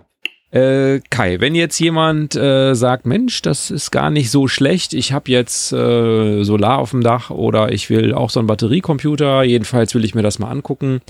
Ähm, wie findet man euch am besten? Also am allerbesten, und das war für mich auch sehr, ähm, äh, Neuland, muss ich sagen. Das hatte ich gar nicht so mit gerechnet, dass das so gut funktioniert ist. Aber äh, die Webseite, also es, wir, wir, verkaufen eigentlich hauptsächlich im, im Direktvertrieb, mhm. also rein im Direktvertrieb. Wir haben ein paar Händler, die, die das äh, in Eigenregie sozusagen übernehmen. Ähm, aber die, äh, die Leute, die kontaktieren dann auf der Webseite mich über, die, über den Chatformular äh, und das funktioniert hervorragend. Da bin ich also ganz ähm, baff gewesen, dass das irgendwie so genutzt wird. Ich habe gedacht, wer, wer klickt denn da schon drauf? Wer nutzt denn das? Habe ich auch schon gemacht. Da, die Leute nutzen ja. das nutzen das fleißig und die Technik äh, ist da inzwischen so verbreitet und so in, in, in der Bevölkerung, sage ich mal, angekommen, dass das auch gar kein Problem ist, wenn man da antwortet mhm. drauf. Ja? Äh, also früher war das so, dass man da irgendwie vielleicht äh, darf ich dich mal anrufen oder so. Mhm. Ne? Äh, das mhm, äh, genau. also hier ganz, ganz, äh, ganz lässig und die Leute stellen auch alle möglichen Fragen und ähm, das macht mir auch Spaß zu beantworten. Ja. Das heißt, ich habe dir gerade mal ein freundliches Hallo in den Chat geschrieben auf deiner Webseite. Danke. Momentan habe ich es jetzt gemutet, äh, sonst hätten wir hier lauter Bling Blank. Aber, aber es steht online. Ihr seid grün. Ihr seid grün da. Okay. Oh, da muss ich dann nochmal umstellen. Ja. Ähm, das heißt, äh, die, die Webseite ist bluebattery.com. Wir packen das äh, äh, unten nochmal in die Shownotes rein und auch in den Blogartikel, sodass ihr euch das nicht unbedingt merken müsst, aber man kann es ja auch mit Google-Suche beispielsweise herausfinden. Und ansonsten kann man euch äh, irgendwo folgen. Äh, veröffentlicht ihr irgendwie, wenn ihr was Neues habt und so weiter, das in den sozialen Medien? Habt ihr da Präsenzen? Ja, es gibt also eine Präsenz in, in, in Facebook. Ähm, die ist noch nicht so, sage ich mal, äh, unterfüttert mit allen neuesten Sachen in der Form, aber das kommt mehr und mehr. Ähm, es ist ein Forum auf dem äh, bluebattery.com Webseite ist ein Forum da, wo auch entsprechend immer mehr ähm, Anregungen kommen und Kommentare und User helfen User und so weiter. Äh, also das, das äh, läuft ganz gut. Da bin ich eigentlich ganz froh drüber, dass, dass, die, dass die Leute auch, sagen wir mal, gegenseitig ein bisschen da kommunizieren können. Das ist also auch erwünscht. Und äh, ansonsten, ja, das wären so die Präsenzen. Mhm da. Also Instagram habe ich festgestellt, das ist noch irgendwie vom Publikum her ähm, noch sehr, sagen wir mal, frisch. Mhm. Äh, so dass, äh, dass da, da erreicht man noch nicht so die, die, die typischen Wohnmobilisten, aber das kommt, glaube ich, auch mehr. Also die ganze mhm. Vanlife-Geschichte, genau. die, die wickelt sich mehr in der Richtung. Ja, die ist da. Mhm. Die ist da. die ist auch, die ist auch interessant, äh, äußerst interessant.